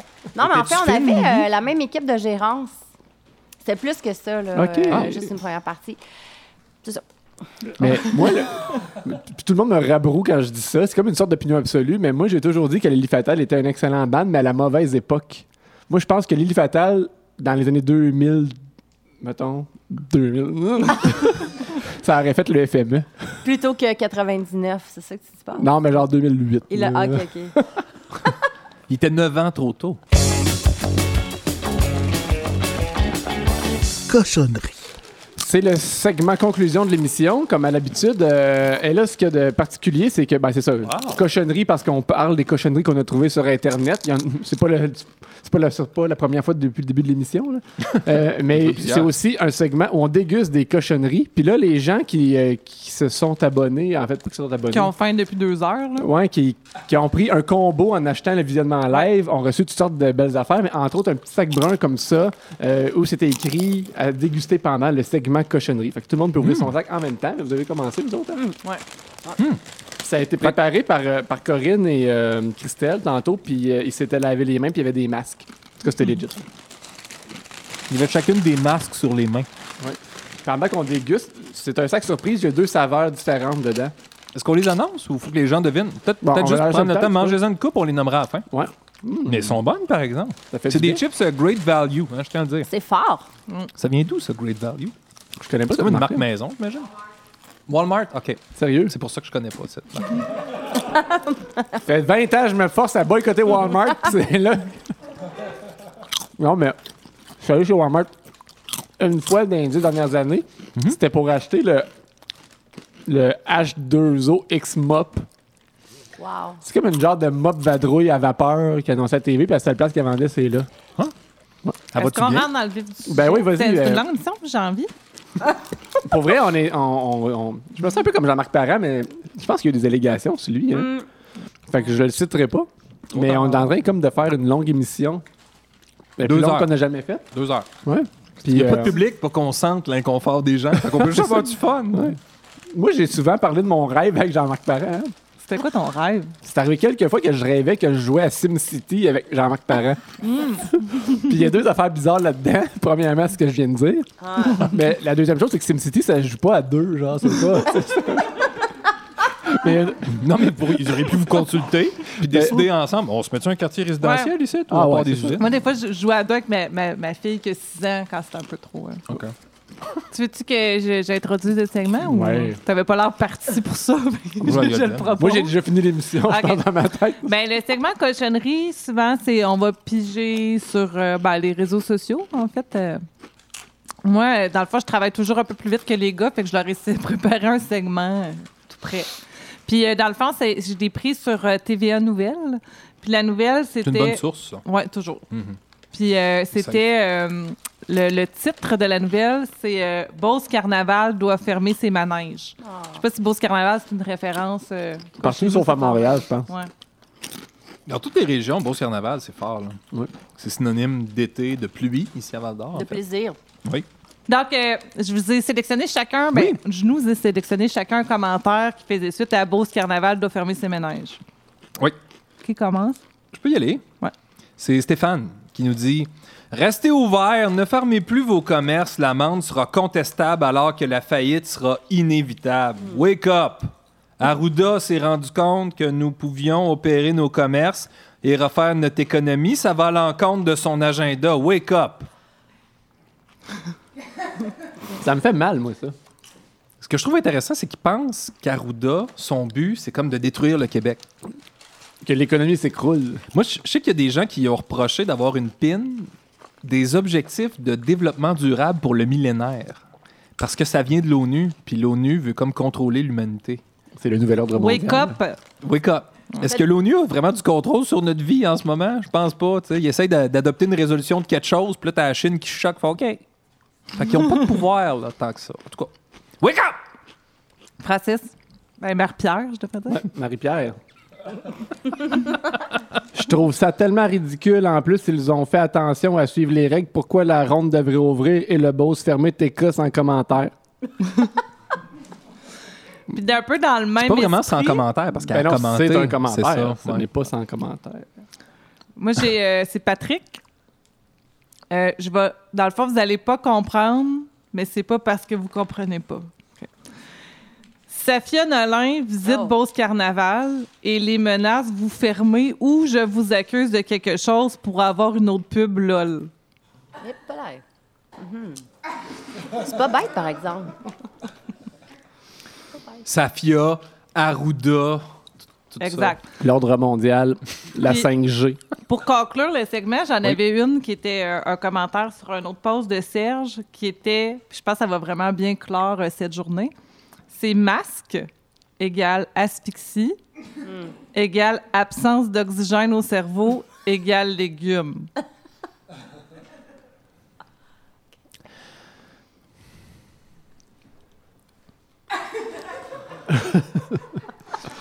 Je cherche par quel bout le prendre, si je sais plus.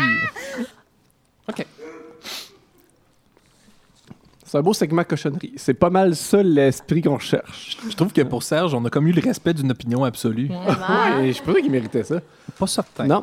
Eh, les chips, les cochonneries que vous avez mangées à la maison, c'était des, euh, des. C'était deux sortes mélangées. Oui. Fait que chaque bouchée est une surprise. Il y avait, ben, c'est la marque Great Value qu'on a dit. Il y avait la saveur poulet rôti au charbon de bois. Un peu à la portugaise, Il y avait curry rouge aussi. à la thaïlandaise. Des fois, je les trouve audacieux un peu. Je trouve, tu sais, qu'ils poussent, tu sais, qu'ils disent c'est ça que ça goûte. Tu fais, Hmm, pas sûr. Toujours discutable. Oui. Merci, Michelot, d'avoir été avec nous aujourd'hui. Tellement merci de m'avoir reçu, là. C'était un grand plaisir. Merci au Frima d'avoir eu le- l'initiative d'organiser l'activité aujourd'hui. et Notre euh, quatrième de nous permettre participation au d'être Frima. hein. Quatrième. Nous autres? Oui, Ouais. tout à fait. Pour le balado, tu veux dire, là. oui. Parce que vous Qu'en l'avez pensez-vous? fondé, le Non, non, Frima, ouais, c'est ça. on a fondé le Frima, tu as été la première employée du Frima, on a animé le Frima. Oui, tout à fait. Nous autres aussi. Ouais. Ouais, en on 1930. n'était pas un trio avant. Hein? Non. Non, c'est ça. Mais je remercie Michelot. Euh, Est-ce qu'on peut s'attendre à du nouveau matériel un jour ou on s'en tient à l'amour violet encore une secousse? Ben, il y a des nouvelles chansons d'enregistrer, là. Oh, yes! Oh! Ouais. Fait que je m'aventure pas plus C'est loin sur le bord d'être ça, concret. mais c'est enregistré. Chez Madame Woods? Oui, chez Madame Wood, bien sûr. Merci beaucoup à Vincent qui t'a accompagné dans le silence. Moi, j'invite les gens à découvrir ce que fait Vincent Ouais. aussi. C'est très bon. Avec L'indice. entre autres. Oui, puis euh, l'extrait euh, qu'on a entendu tantôt, c'est euh, c'est le projet de Vincent. Absolument. Puis au dernier épisode aussi, il y avait un extrait. On vous invite à aller euh, acheter ça, dépenser. Vous faites pas grand-chose pendant la pandémie, là, gardez vos sous pour aider nos artistes. puis allez les voir dans des boîtes de pick-up. Ça termine le 16e épisode de Qu'en pensez-vous? Suivez-nous sur Facebook à qu'enpensez-vous.com ou sur votre application balado préférée. Merci à nos invités, Michelot, Vincent Blain et Murphy Cooper aujourd'hui. L'épisode a été présenté dans le cadre du Frima en collaboration avec Papa Chat et et rendu possible grâce à la participation du Conseil des arts et des lettres du Québec et d'Hydro-Québec.